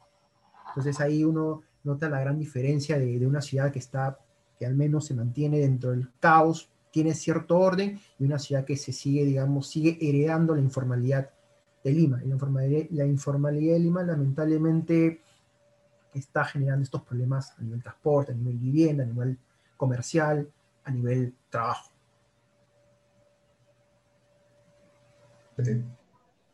Dale, muchas gracias. Vale. Oh, José, yo, yo tengo una pregunta para Carlos, ¿vale? Entonces, me gustaría. Ah, ah, en, su, en, su, presentación, Carlos, ah, algunas intenciones de, de, planeamiento allá en, en, en, el, el, en el sitio que estudias en Perú. Lo dije que tiene dispositivos eh, de control de gentrificación, ¿vale? Como uh, acá, acá tenemos la misma discusión y, y la ocupación urbana de, de, la gentrificación y la ocupación urbana de lo, lo, los sitios informales acá en, en Brasil es muy conocida por la intención del mercado inmobiliario hasta esas áreas. Allá, lo más clásico ahora es en Río de Janeiro, que tiene los barrios, los barrios, la, la, las favelas, la antigua Rocinha, todo, todo, todos esos cantos tienen una localización muy uh, privilegiada allá en la ciudad y, y tiene una intención, uh, el valor de, de, de, piso, de construcción de, de, de las favelas tiene influencia del mercado. Hay un mercado informal que a, empieza a tener influencia del mercado formal. Entonces, hay gente comprando tierra informalmente, que tiene dinero. ¿vale? Entonces, allá, ¿cómo, cómo se funciona? Uh, ¿Cómo funcionaría que usted ha pensado en su, en su planeamiento? Estrategias de control de gentrificación en áreas informales. Así, ¿cómo, ¿Cómo es esa discusión allá en, en la área de Perú? Bien, no hay. Así de simple. O sea, no existe, ¿no? O sea, sistemas de, de, de, de contención para crecimientos informales en el Perú no hay, ¿no? Eh, eh, por ejemplo, ¿no? Hace poco había, han habido unas invasiones eh, en Lomo de Corvina y en el Morro Solar, ¿no? O sea, son zonas que aparentemente ya tienen una consolidación informal de hace, de hace varios años, ¿no? Pero pues siguen invadiendo. ¿Por qué? Porque la gente ya no se quiere ir tampoco a las, a las periferias, porque las periferias son demasiado lejanas porque todas están ocupadas. ¿no? Entonces ya lo que se intenta es intentar eh, ocupar algunos vacíos urbanos que queden así sean propiedad del Estado, ¿no? Así sean propiedad del Estado. Y que ha sido una regla, ¿no? Ha sido una regla desde las primeras investigaciones sobre asentamientos informales de José Matos Mar, ¿no? O sea, tú encuentras, tú encuentras eh, una, una, tipología que cambia muy poco, que cambió muy poco desde 1924. ¿no? 1924 fue eh, el año de asentamiento de Armatambo, que fue una de las primeras eh, invasiones eh, informales ¿no? que existieron. ¿no? Y a partir de ahí lo que hay es una burocracia informal. A partir de ahí lo que existe es una burocracia informal. Hay un sistema alterno de funcionamiento de esas barriadas, ¿no? Eh, donde la formación de asociaciones eh, vecinales y que luego han mutado eh, al tráfico de, terrenos es lo, que existe ahora.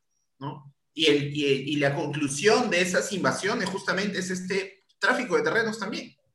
Entonces, nosotros teníamos tenemos un plan, que es el plan 2035, que ahora se va a volver plan 2040, pero que no se toma, no se, todavía no, se, no, no entra en, en, vigencia este, este plan. No hay unos intentos, parte de lo que decía eh, José, por ejemplo, con el tema de las líneas de metro, que forma parte de este, de este plan, y hay otra que es una intervención en alrededor de 40, 40 eh, zonas informales que antes también pertenecían a lo que era el programa Barrio Mío, pero tampoco, tampoco se ha hecho, se ha hecho se ha hecho muy poco, ¿no? Porque hay algunos ejemplos, ¿no? De estos, de estos programas que se llama REP, ¿no? Pero, pero no hay un plan específico para poder controlar esto, ¿no?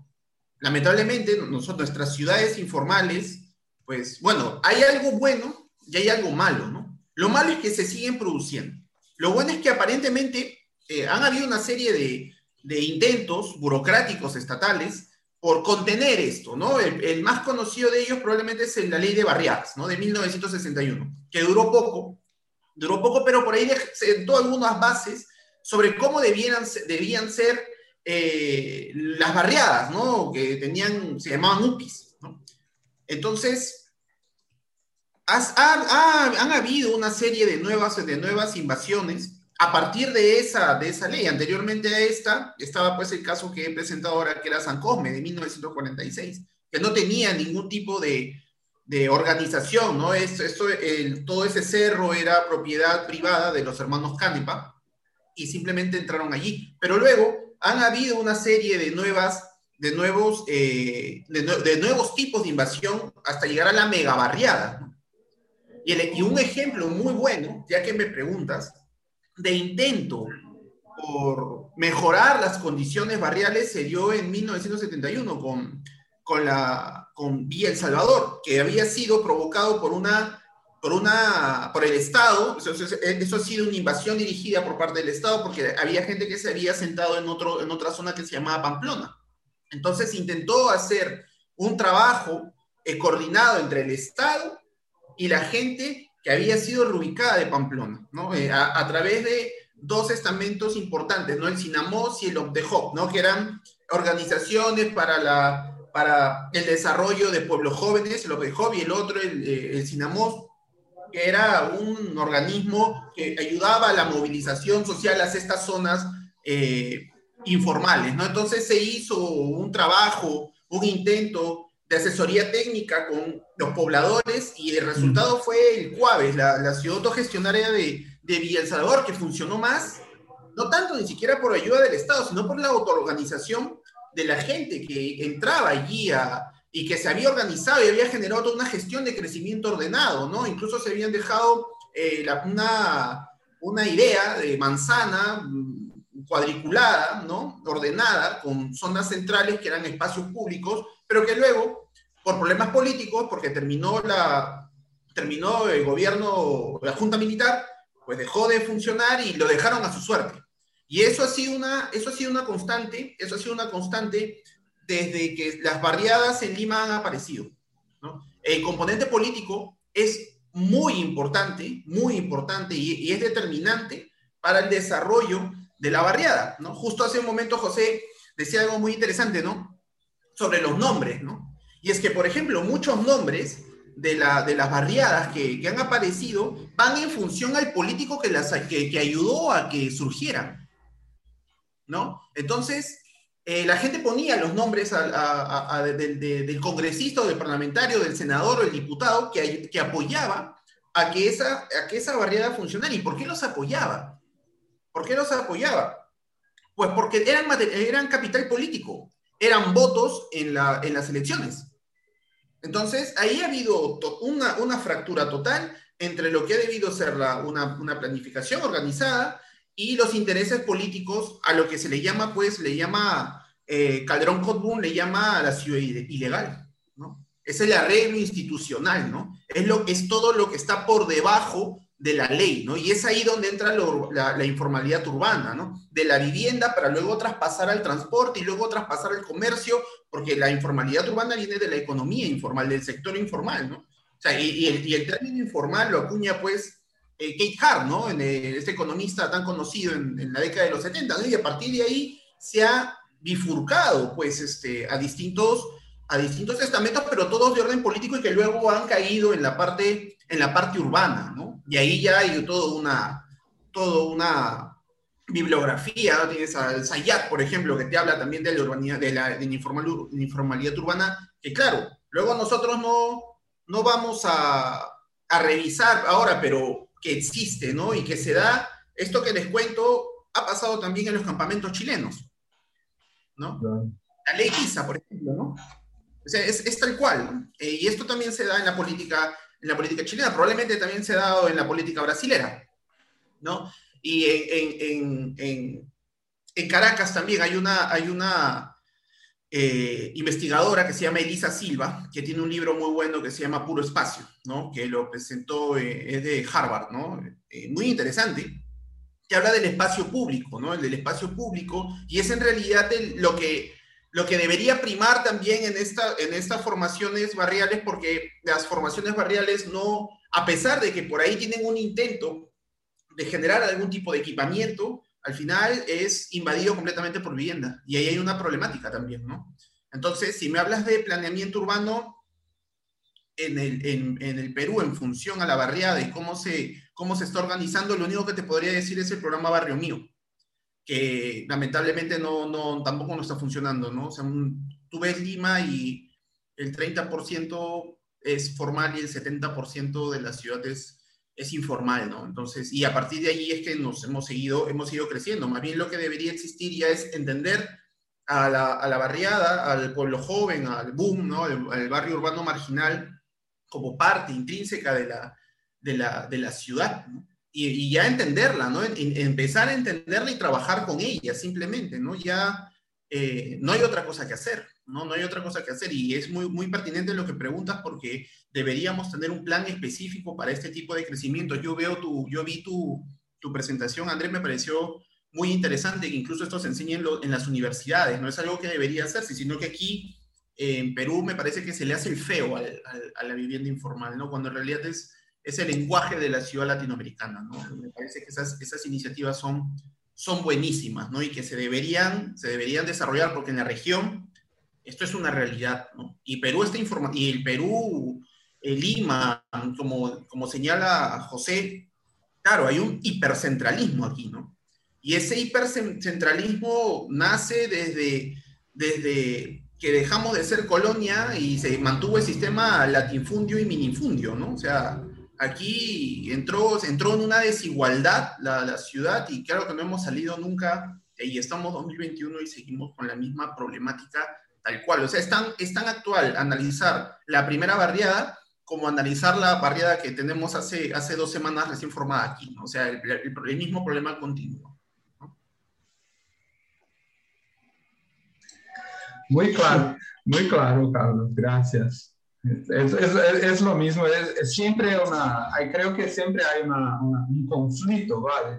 Tenemos, queremos, queremos acabar con la, la informalidad, colocar la informalidad la, en la formalidad, pero la informalidad no para, nunca es, la necesidad no, no es una respuesta eh, legítima. Entonces, si no tiene política que incentive una informalidad de calidad, porque no, no se invierte en el todo la, persona, ¿vale? No, es fácil. Tiene, históricamente, acá en Brasil hay mucho poco investimento y historia en política pública que se investe directamente a la gente que va, se va a construir. ¿eh? Entonces, uh, hay siempre grandes investimentos para grandes empresas, desarrollo urbano, y la gente no cree que este tipo de construcción es el es parte de la construcción de la ciudad, de la urbanización latinoamericana, creo.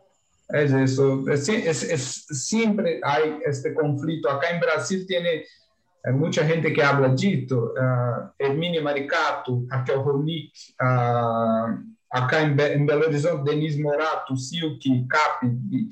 Allá, hablando un poco como Aline ha, ha dicho acá, eh, la, la, até mesmo a gente que pesquisa isso são, especialmente acá em Belo Horizonte, mulheres. Então, é impressionante isso sempre. Vale. Yo creo que, creo que eh, a mí me interesa, por ejemplo, el tema de la, de la informalidad. Claro, es, es, hay un libro de, de Sara Sayat que se llama la, la informal, el urbanismo informal como, como nueva forma de vida, ¿no? Eh, y él te habla prácticamente de que este es el, este es el, el tipo, el estilo de vida de, de la modernidad, ¿no? De, de, lo contemporáneo, ¿no? Es como ahora vivimos nosotros, ¿no? Entonces, claro, él se basa en otro de Weir, que se llama el urbanismo como estilo de vida, ¿no? Entonces, ha cambiado simplemente, le ha puesto el, el, el urbanismo informal o la informalidad urbana para describir este, este, este nuevo estado de que nosotros vivimos y que aparentemente existe una una negación, ¿no? O sea, a mí, yo, a mí me interesa, a mí me interesa las propuestas urbanas que van en función a no, a, no a solucionar el problema, porque yo es que yo no, veo, no lo veo ni siquiera como problema, Simplemente yo lo veo como que es necesaria una adecuación, una adecuación y un reordenamiento a, la, a las iniciativas que tienen las personas por, por vivir mejor y lograr, y lograr tener un espacio para poder desarrollarse y generar una nueva identidad, ¿no? Lima es eso, Lima, las periferias de Lima es, es la nueva identidad venida del interior del país y que ahora ya se está formando, un, se está forjando un futuro en función a ya formar parte de la Lima, de la Lima ya de, de los hijos que han nacido ahí, de los descendientes, ¿no? Entonces, ya se empieza a formar una, una, una consolidación informal en zonas donde los 70, 80, 60 pues recién eran arenales con barriadas e invasiones, ¿no? O favelas, ¿no? Entonces, esa forma de cohesión, claro, nosotros tenemos un problema, pienso yo, tenemos un problema eh, de estructura social muy grande, ¿no? Entonces, no entendemos esas, no entendemos ese cambio y esa transformación tan radical que ha sufrido la ciudad de Lima desde las, desde las olas migratorias que comenzaron en los 40 y 50.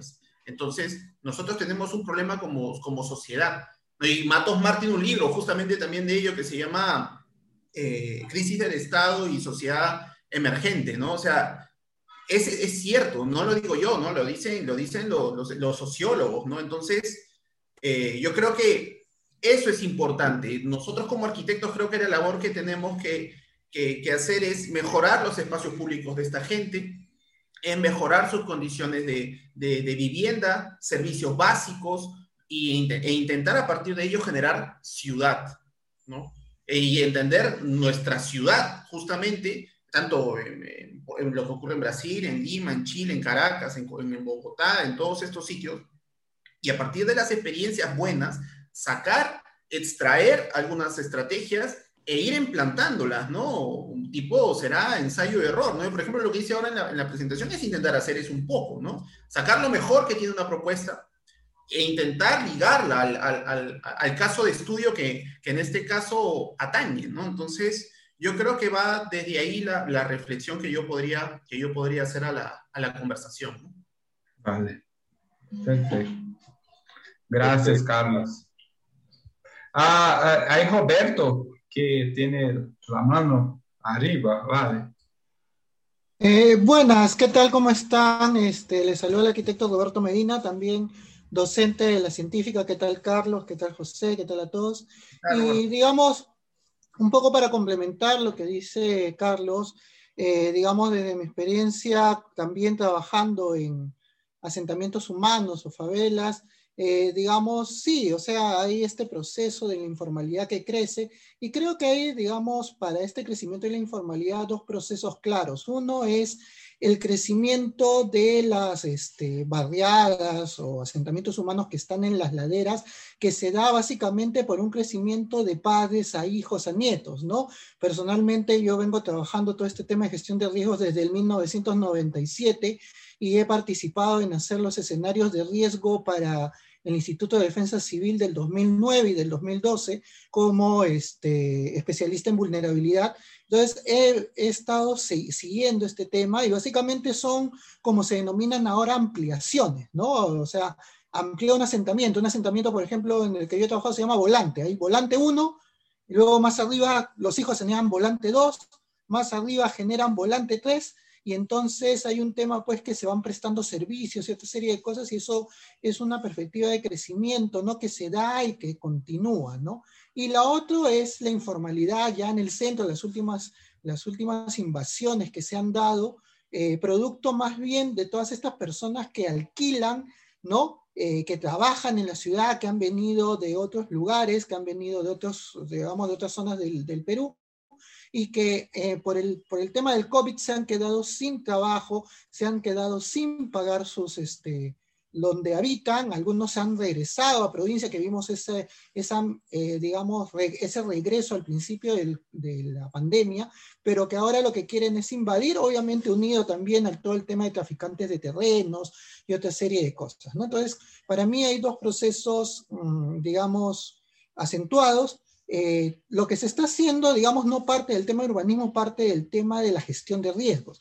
Actualmente, para darle agua y desagüe a esas zonas, se hace una evaluación de riesgo, lo que se denomina un EVAR, ¿no? Que lo maneja una institución nacional que se, que se llama el CENEPRED, ¿no? estado haciendo algunos cebares también, para, sobre todo por la presión de las personas, porque la empresa prestadora de servicios de agua está pidiendo esa evaluación de riesgos para darles el agua lo que acá en, Lima se denominan los famosos esquemas, esquema 300, esquema 400. Y lo que se ha hecho en la evaluación es decir, hasta tal zona te damos agua y hasta tal zona Sedapal no te va a dar agua. Por más que crezcas, Sedapal está colocando unos reservorios en las, digamos, en la cima de los cerros de Lima. Si ustedes ven al fondo, en la vista que tengo detrás, es una vista de un asentamiento humano. Entonces, en la, en la punta de los cerros, por decirlo de un modo, eh, CEAPAL está poniendo eh, reservorios de agua para darles agua, digamos, por gravedad a esta gente, pero de acuerdo a los cebares no le va a dar agua a todos. Entonces, eh, y desagüe tampoco a todos. Entonces, esa me parece una buena manera, una buena estrategia para en algún momento desalentar este, este crecimiento, porque no les van a dar servicios.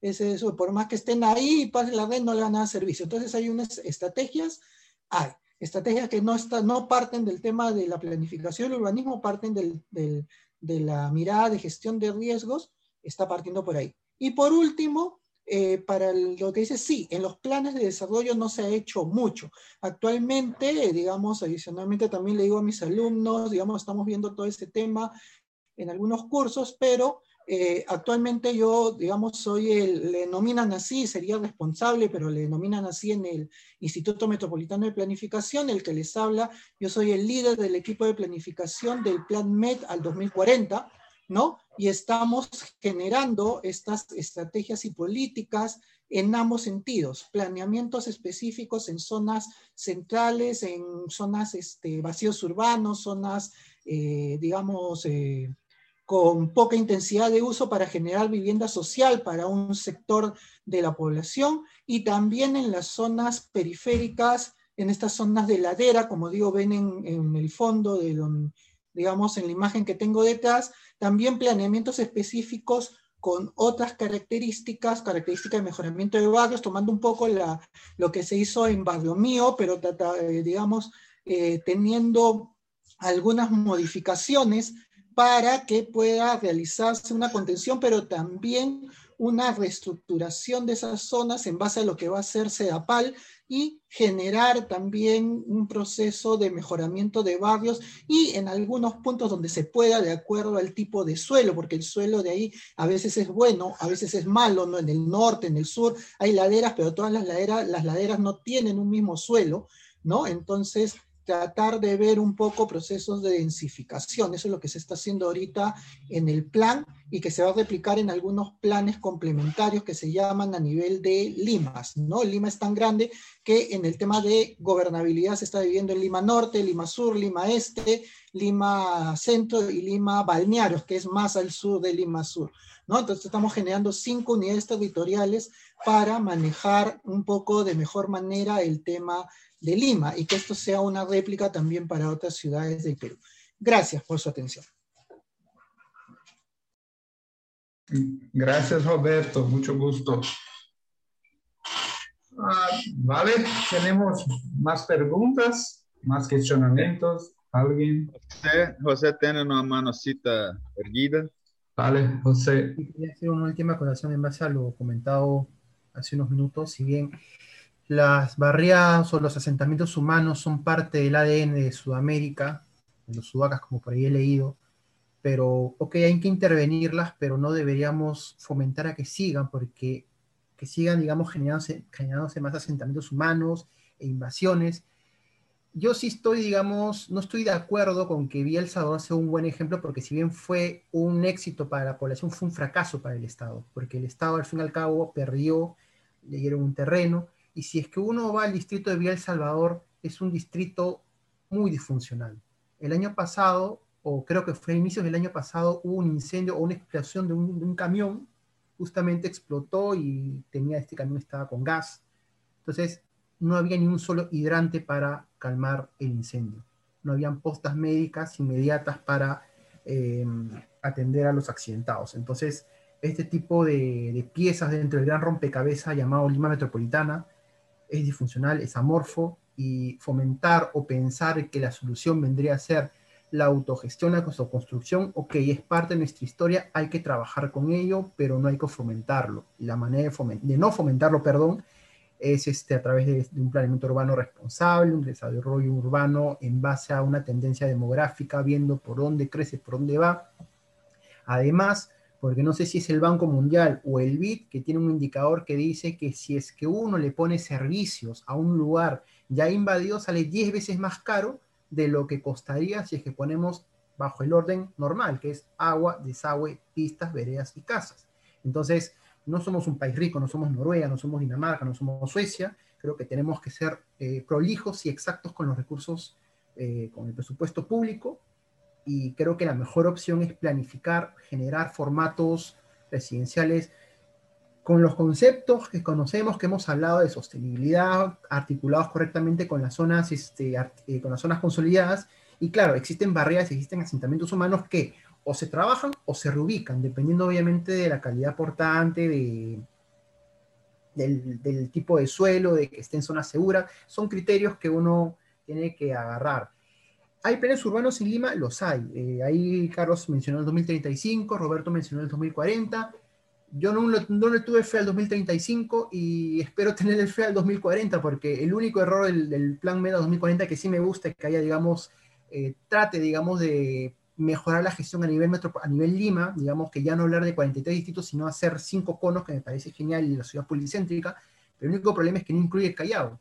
El Callao, si bien está haciendo su plan urbano, su plan metropolitano urbano, y tenemos dos planes haciendo como calapar, entonces no, no, no sé en qué punto o en qué aspecto esto va a funcionar cuando debería ser un plan íntegro, cosa que sí lo hizo el plan, al plan del 2035, agarró Lima Callao, pero sin embargo, el problema de ese plan es que agarró información muy desfasada, es decir, si uno revisa el plan al 2035, agarran información del censo del año 2007, que fue el censo oficial de ese momento, cuando ese plan se estuvo haciendo en el 2011, 2012, 2013, entonces ya había un año de, varios años de desfase que desvirtúan, digamos, la realidad de una ciudad que crece de manera acelerada. Entonces eso es. Y sí me gustaría hacer una pregunta Pedro, porque al final creo que sí tuvimos algunas cosas, en, bastantes cosas en común, no al final, en realidad en conjunto, y es que yo sí estoy de acuerdo de que a partir de la cátedra uno debería generar un actor fundamental para el cambio y el desarrollo urbano. No solamente es la municipalidad o, los, o el Estado, y no solamente es la población, es decir,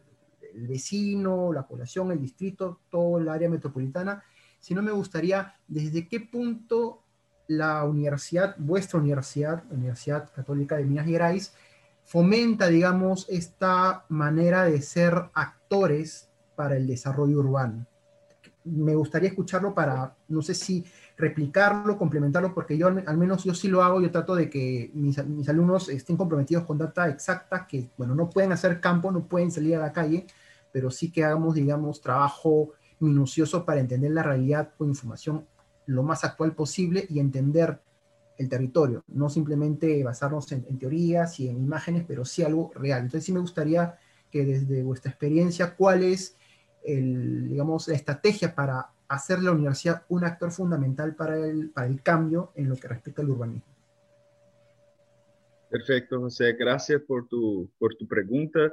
Eh, y yo estoy exacto en este momento intentando comprender cómo podemos nosotros eh, lanzar mano del, del, capital, de la respetabilidad que la, que la PUC tiene en Belo Horizonte para que podamos nos insertar en esta, en esta discusión y poder aportar en el poder público, porque creo, como, como han presentado, yo soy el más nuevo profesor del, de la carrera yo he adentrado como efectivo en este semestre, he asumido la coordinación de este que llamamos escritorio de integración, que intenta integrar acciones de, de investigación con enseñanza, con, con extensionismo. Eh, entonces, es una, una, construcción que yo estoy intentando empezar. empezar. Eh, ¿Cuáles exactos son las, las oportunidades? Eh, ¿Cuál es la voz que los van a regalar en estas discusiones públicas con la población? y con el manejo, porque exacto estamos en una, fase de transición de implementación de este nuevo plano director, que, que esta transición se ocurre ahora desde 2020 hasta 2023, cuando te va, se, va, se va a ser efectivamente eh, implementado. Entonces, es, es la pregunta que, que yo he intentado plantear hoy. Entonces, eh, me gustaría llamar incluso la, la, contribución de Diogo, que está en esta, en esta coordinación hace, hace rato, para, para pensar, ¿qué te piensas, Diogo? Eh, creo que sería interesante hacernos pública esta discusión e, e encontrar este camino juntos, ¿verdad? Entonces, esta, creo que mi ponencia de hoy es mucho más do que do que una respuesta, un, una invitación para que nosotros nos juntamos a esto, para, para construir esta voz y, y, poder tornarnos relevantes en esta construcción, en una búsqueda de, de, de, mejorías urbanas que sean para toda la colectividad, pero particularmente para la gente que necesita vivir más, más cerca de su trabajo, porque esto acho que me parece un tema que, que Roberto ha planteado y usted también, que no se puede necesariamente estimular la ampliación de las barriadas, ¿verdad? Porque esto eh, genera un impacto muy grande en, eh, en lo poder público de tener que fornecer infraestructura, sea vial, sea de agua, desagüe o que sea. Eh, mientras tanto, las ciudades todavía tienen áreas ya infraestructuradas, ya dotadas de transporte público y todo más, pero que están vacías o subutilizadas o sea, a mí me parece que, que esta tripulación visa justamente para que podamos construir una, una, estrategia colectiva de relleno de, esta, de estos vacíos, de activación, etc., incluso para contener este desborde de la ciudad que la torna cada vez más compleja, cada vez eh, peor para la gente que está ahí. Y esto eh, a mí me parece también que es una cuestión política para más allá de la academia, para más allá del campo de, de la arquitectura. En Brasil eh, seguimos en un proceso en que se intentó eh, hace unos años intentar y, y, empezar a comprender el pueblo como parte de la solución y no como problema. Esto se, se revolcó y hoy vivimos una situación terrible en términos de gestión pública, eh, principalmente desde el gobierno federal que no comprende las cosas de esa forma, que, prefiere ver a que la gente muera para dejar de ser un problema do que se los incluya para que, sean parte de una solución. Entonces, pero a, su pregunta, eh, seguimos con Diogo. ¿Qué te parece, Diogo? ¿Cómo empezamos esta, este diálogo, esta triangulación? ¿Cómo podemos nos, nos tornar mediadores o intérpretes calificados de estos procesos? Bueno, eh, si me permiten, yo voy a hablar en portugués porque no, no creo que, que tengo, que soy capaz de hablar sobre esto. en español. Bom, é, no, no caso, o modo né, da universidade de lidar com, com as questões urbanas e com as questões é, de é, habitação social ou com as áreas informais, né, são situações muito complexas, né? E complexas do ponto de vista é, tanto do, do que, que uh, das atividades formais que o, o, a prefeitura ou o governo né, exigem né, que, que, se, seja feito né, para as coisas se viabilizarem. Então, é, não, não é possível simplesmente a universidade resolver fazer um projeto ou, ou resolver criar algum tipo de engajamento com a comunidade para a produção coletiva do espaço, porque o, o, o Estado e o governo, de modo geral, é muito, muito controlador. Então, é necessário pedir permissão para tudo. Se você não pede permissão para as coisas, é, o, o, governo vai, vai lá e corta a ação, né? E te multa ainda por cima, né? te processa. Então, é, é necessário criar condições para a universidade, por exemplo, né, é, criar parcerias, entrar em licitações, né, ter equipes né, é, multidisciplinares é, para planejar, para projetar né, e para trabalhar junto com as comunidades. Então, é, existem as atividades é, é, extensionistas, né, em que a universidade vai em alguma comunidade, trabalha em uma comunidade, mas que são ações muito pontuais é, e que, é, exatamente não, não, não, não lidam com a complexidade do todo, lidam com a complexidade da, daquela questão pontual. Né? Então, é, do ponto de vista em que a gente está falando de questões que são sistêmicas, né? É, a gente precisa atuar de maneira sistêmica. Então, a, a maneira pontual ela é ótima, ajuda pessoas específicas, mas, mas não, não, não, não movimenta uma transformação é, do todo, né? E é esse que é o grande desafio. Então, o, o eu acho que é, é, a gente, né, acho que o, que o modo me parece mais interessante, né, é, é, é, criar algum tipo de estratégia de subversão do sistema por dentro do próprio sistema, né, que é o, como o Pedro falou, né, utilizar né, do prestígio né, e da potência que a, que a PUC Minas tem, né, e que a Universidade Científica do Sul tem, né, é, para poder trabalhar em conjunto, por exemplo, né, então, se, se, se, as nossas duas universidades começam a trabalhar em conjunto para a gente lidar com questões tanto de Lima quanto de Belo Horizonte, né, eu acho que isso ganha um peso muito maior, né, é, e, e, e, sem dúvida, isso, isso gera é, para os governos, para as prefeituras, etc., né, também uma, uma, um modo de criar até propaganda né, do, do tipo de ação que está sendo feita, etc. Então, eu acho que que esse trabalho coletivo né, tende a ter um potencial muito grande, né? porque a gente está lidando com problemas que são latino-americanos.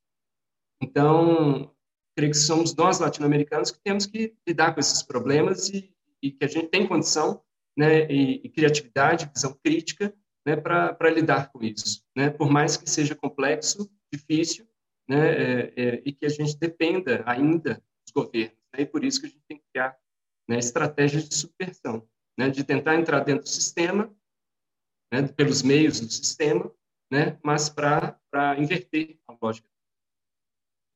Isso, evidentemente, não é simples, né? mas eu acho que essa, esse, esse evento de hoje é um, é um pontapé inicial, né, e, a, e as classes Esperro é, também são oportunidades da gente é, trabalhar essa, essa, essas aproximações, e eu acho que é, pelos próximos anos, a gente vai ter muitas possibilidades de troca e projetos comuns né, para a gente vislumbrar né, isso que, que, que, os incomoda né, em Lima e que também nos incomoda aqui em Belo Horizonte. Eu acho que a gente tem muito em comum. Né? Isso foi é muito evidente nas falas. Né? É, então, gostaria de aproveitar para a gente finalizar, ir finalizando o evento, porque já passamos bastante da hora. Então, muitas graças, Carlos. José, André y Pedro por las presentaciones y, y por la charla. Uh, creo que, que, las investigaciones y reflexiones fueron muy interesantes, muy estimulantes. Eh, también me gustaría agradecer al director, né, André Neri, y, todos los estudiantes y profesores de científica que, que, que están aquí con, con nosotros, ¿cierto? Entonces, eh, todos todos serão muito bem-vindos aqui uh, para o programa de doble titulação. Então, eh, muitas graças. Eh, obrigado a todos, né, os estudantes e professores também da PUC que estiveram aqui conosco.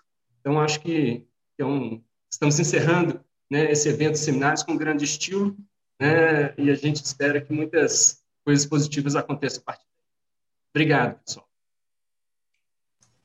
Gracias, muchas gracias. Muchas gracias, gracias. obrigado a todos. Gracias a todos.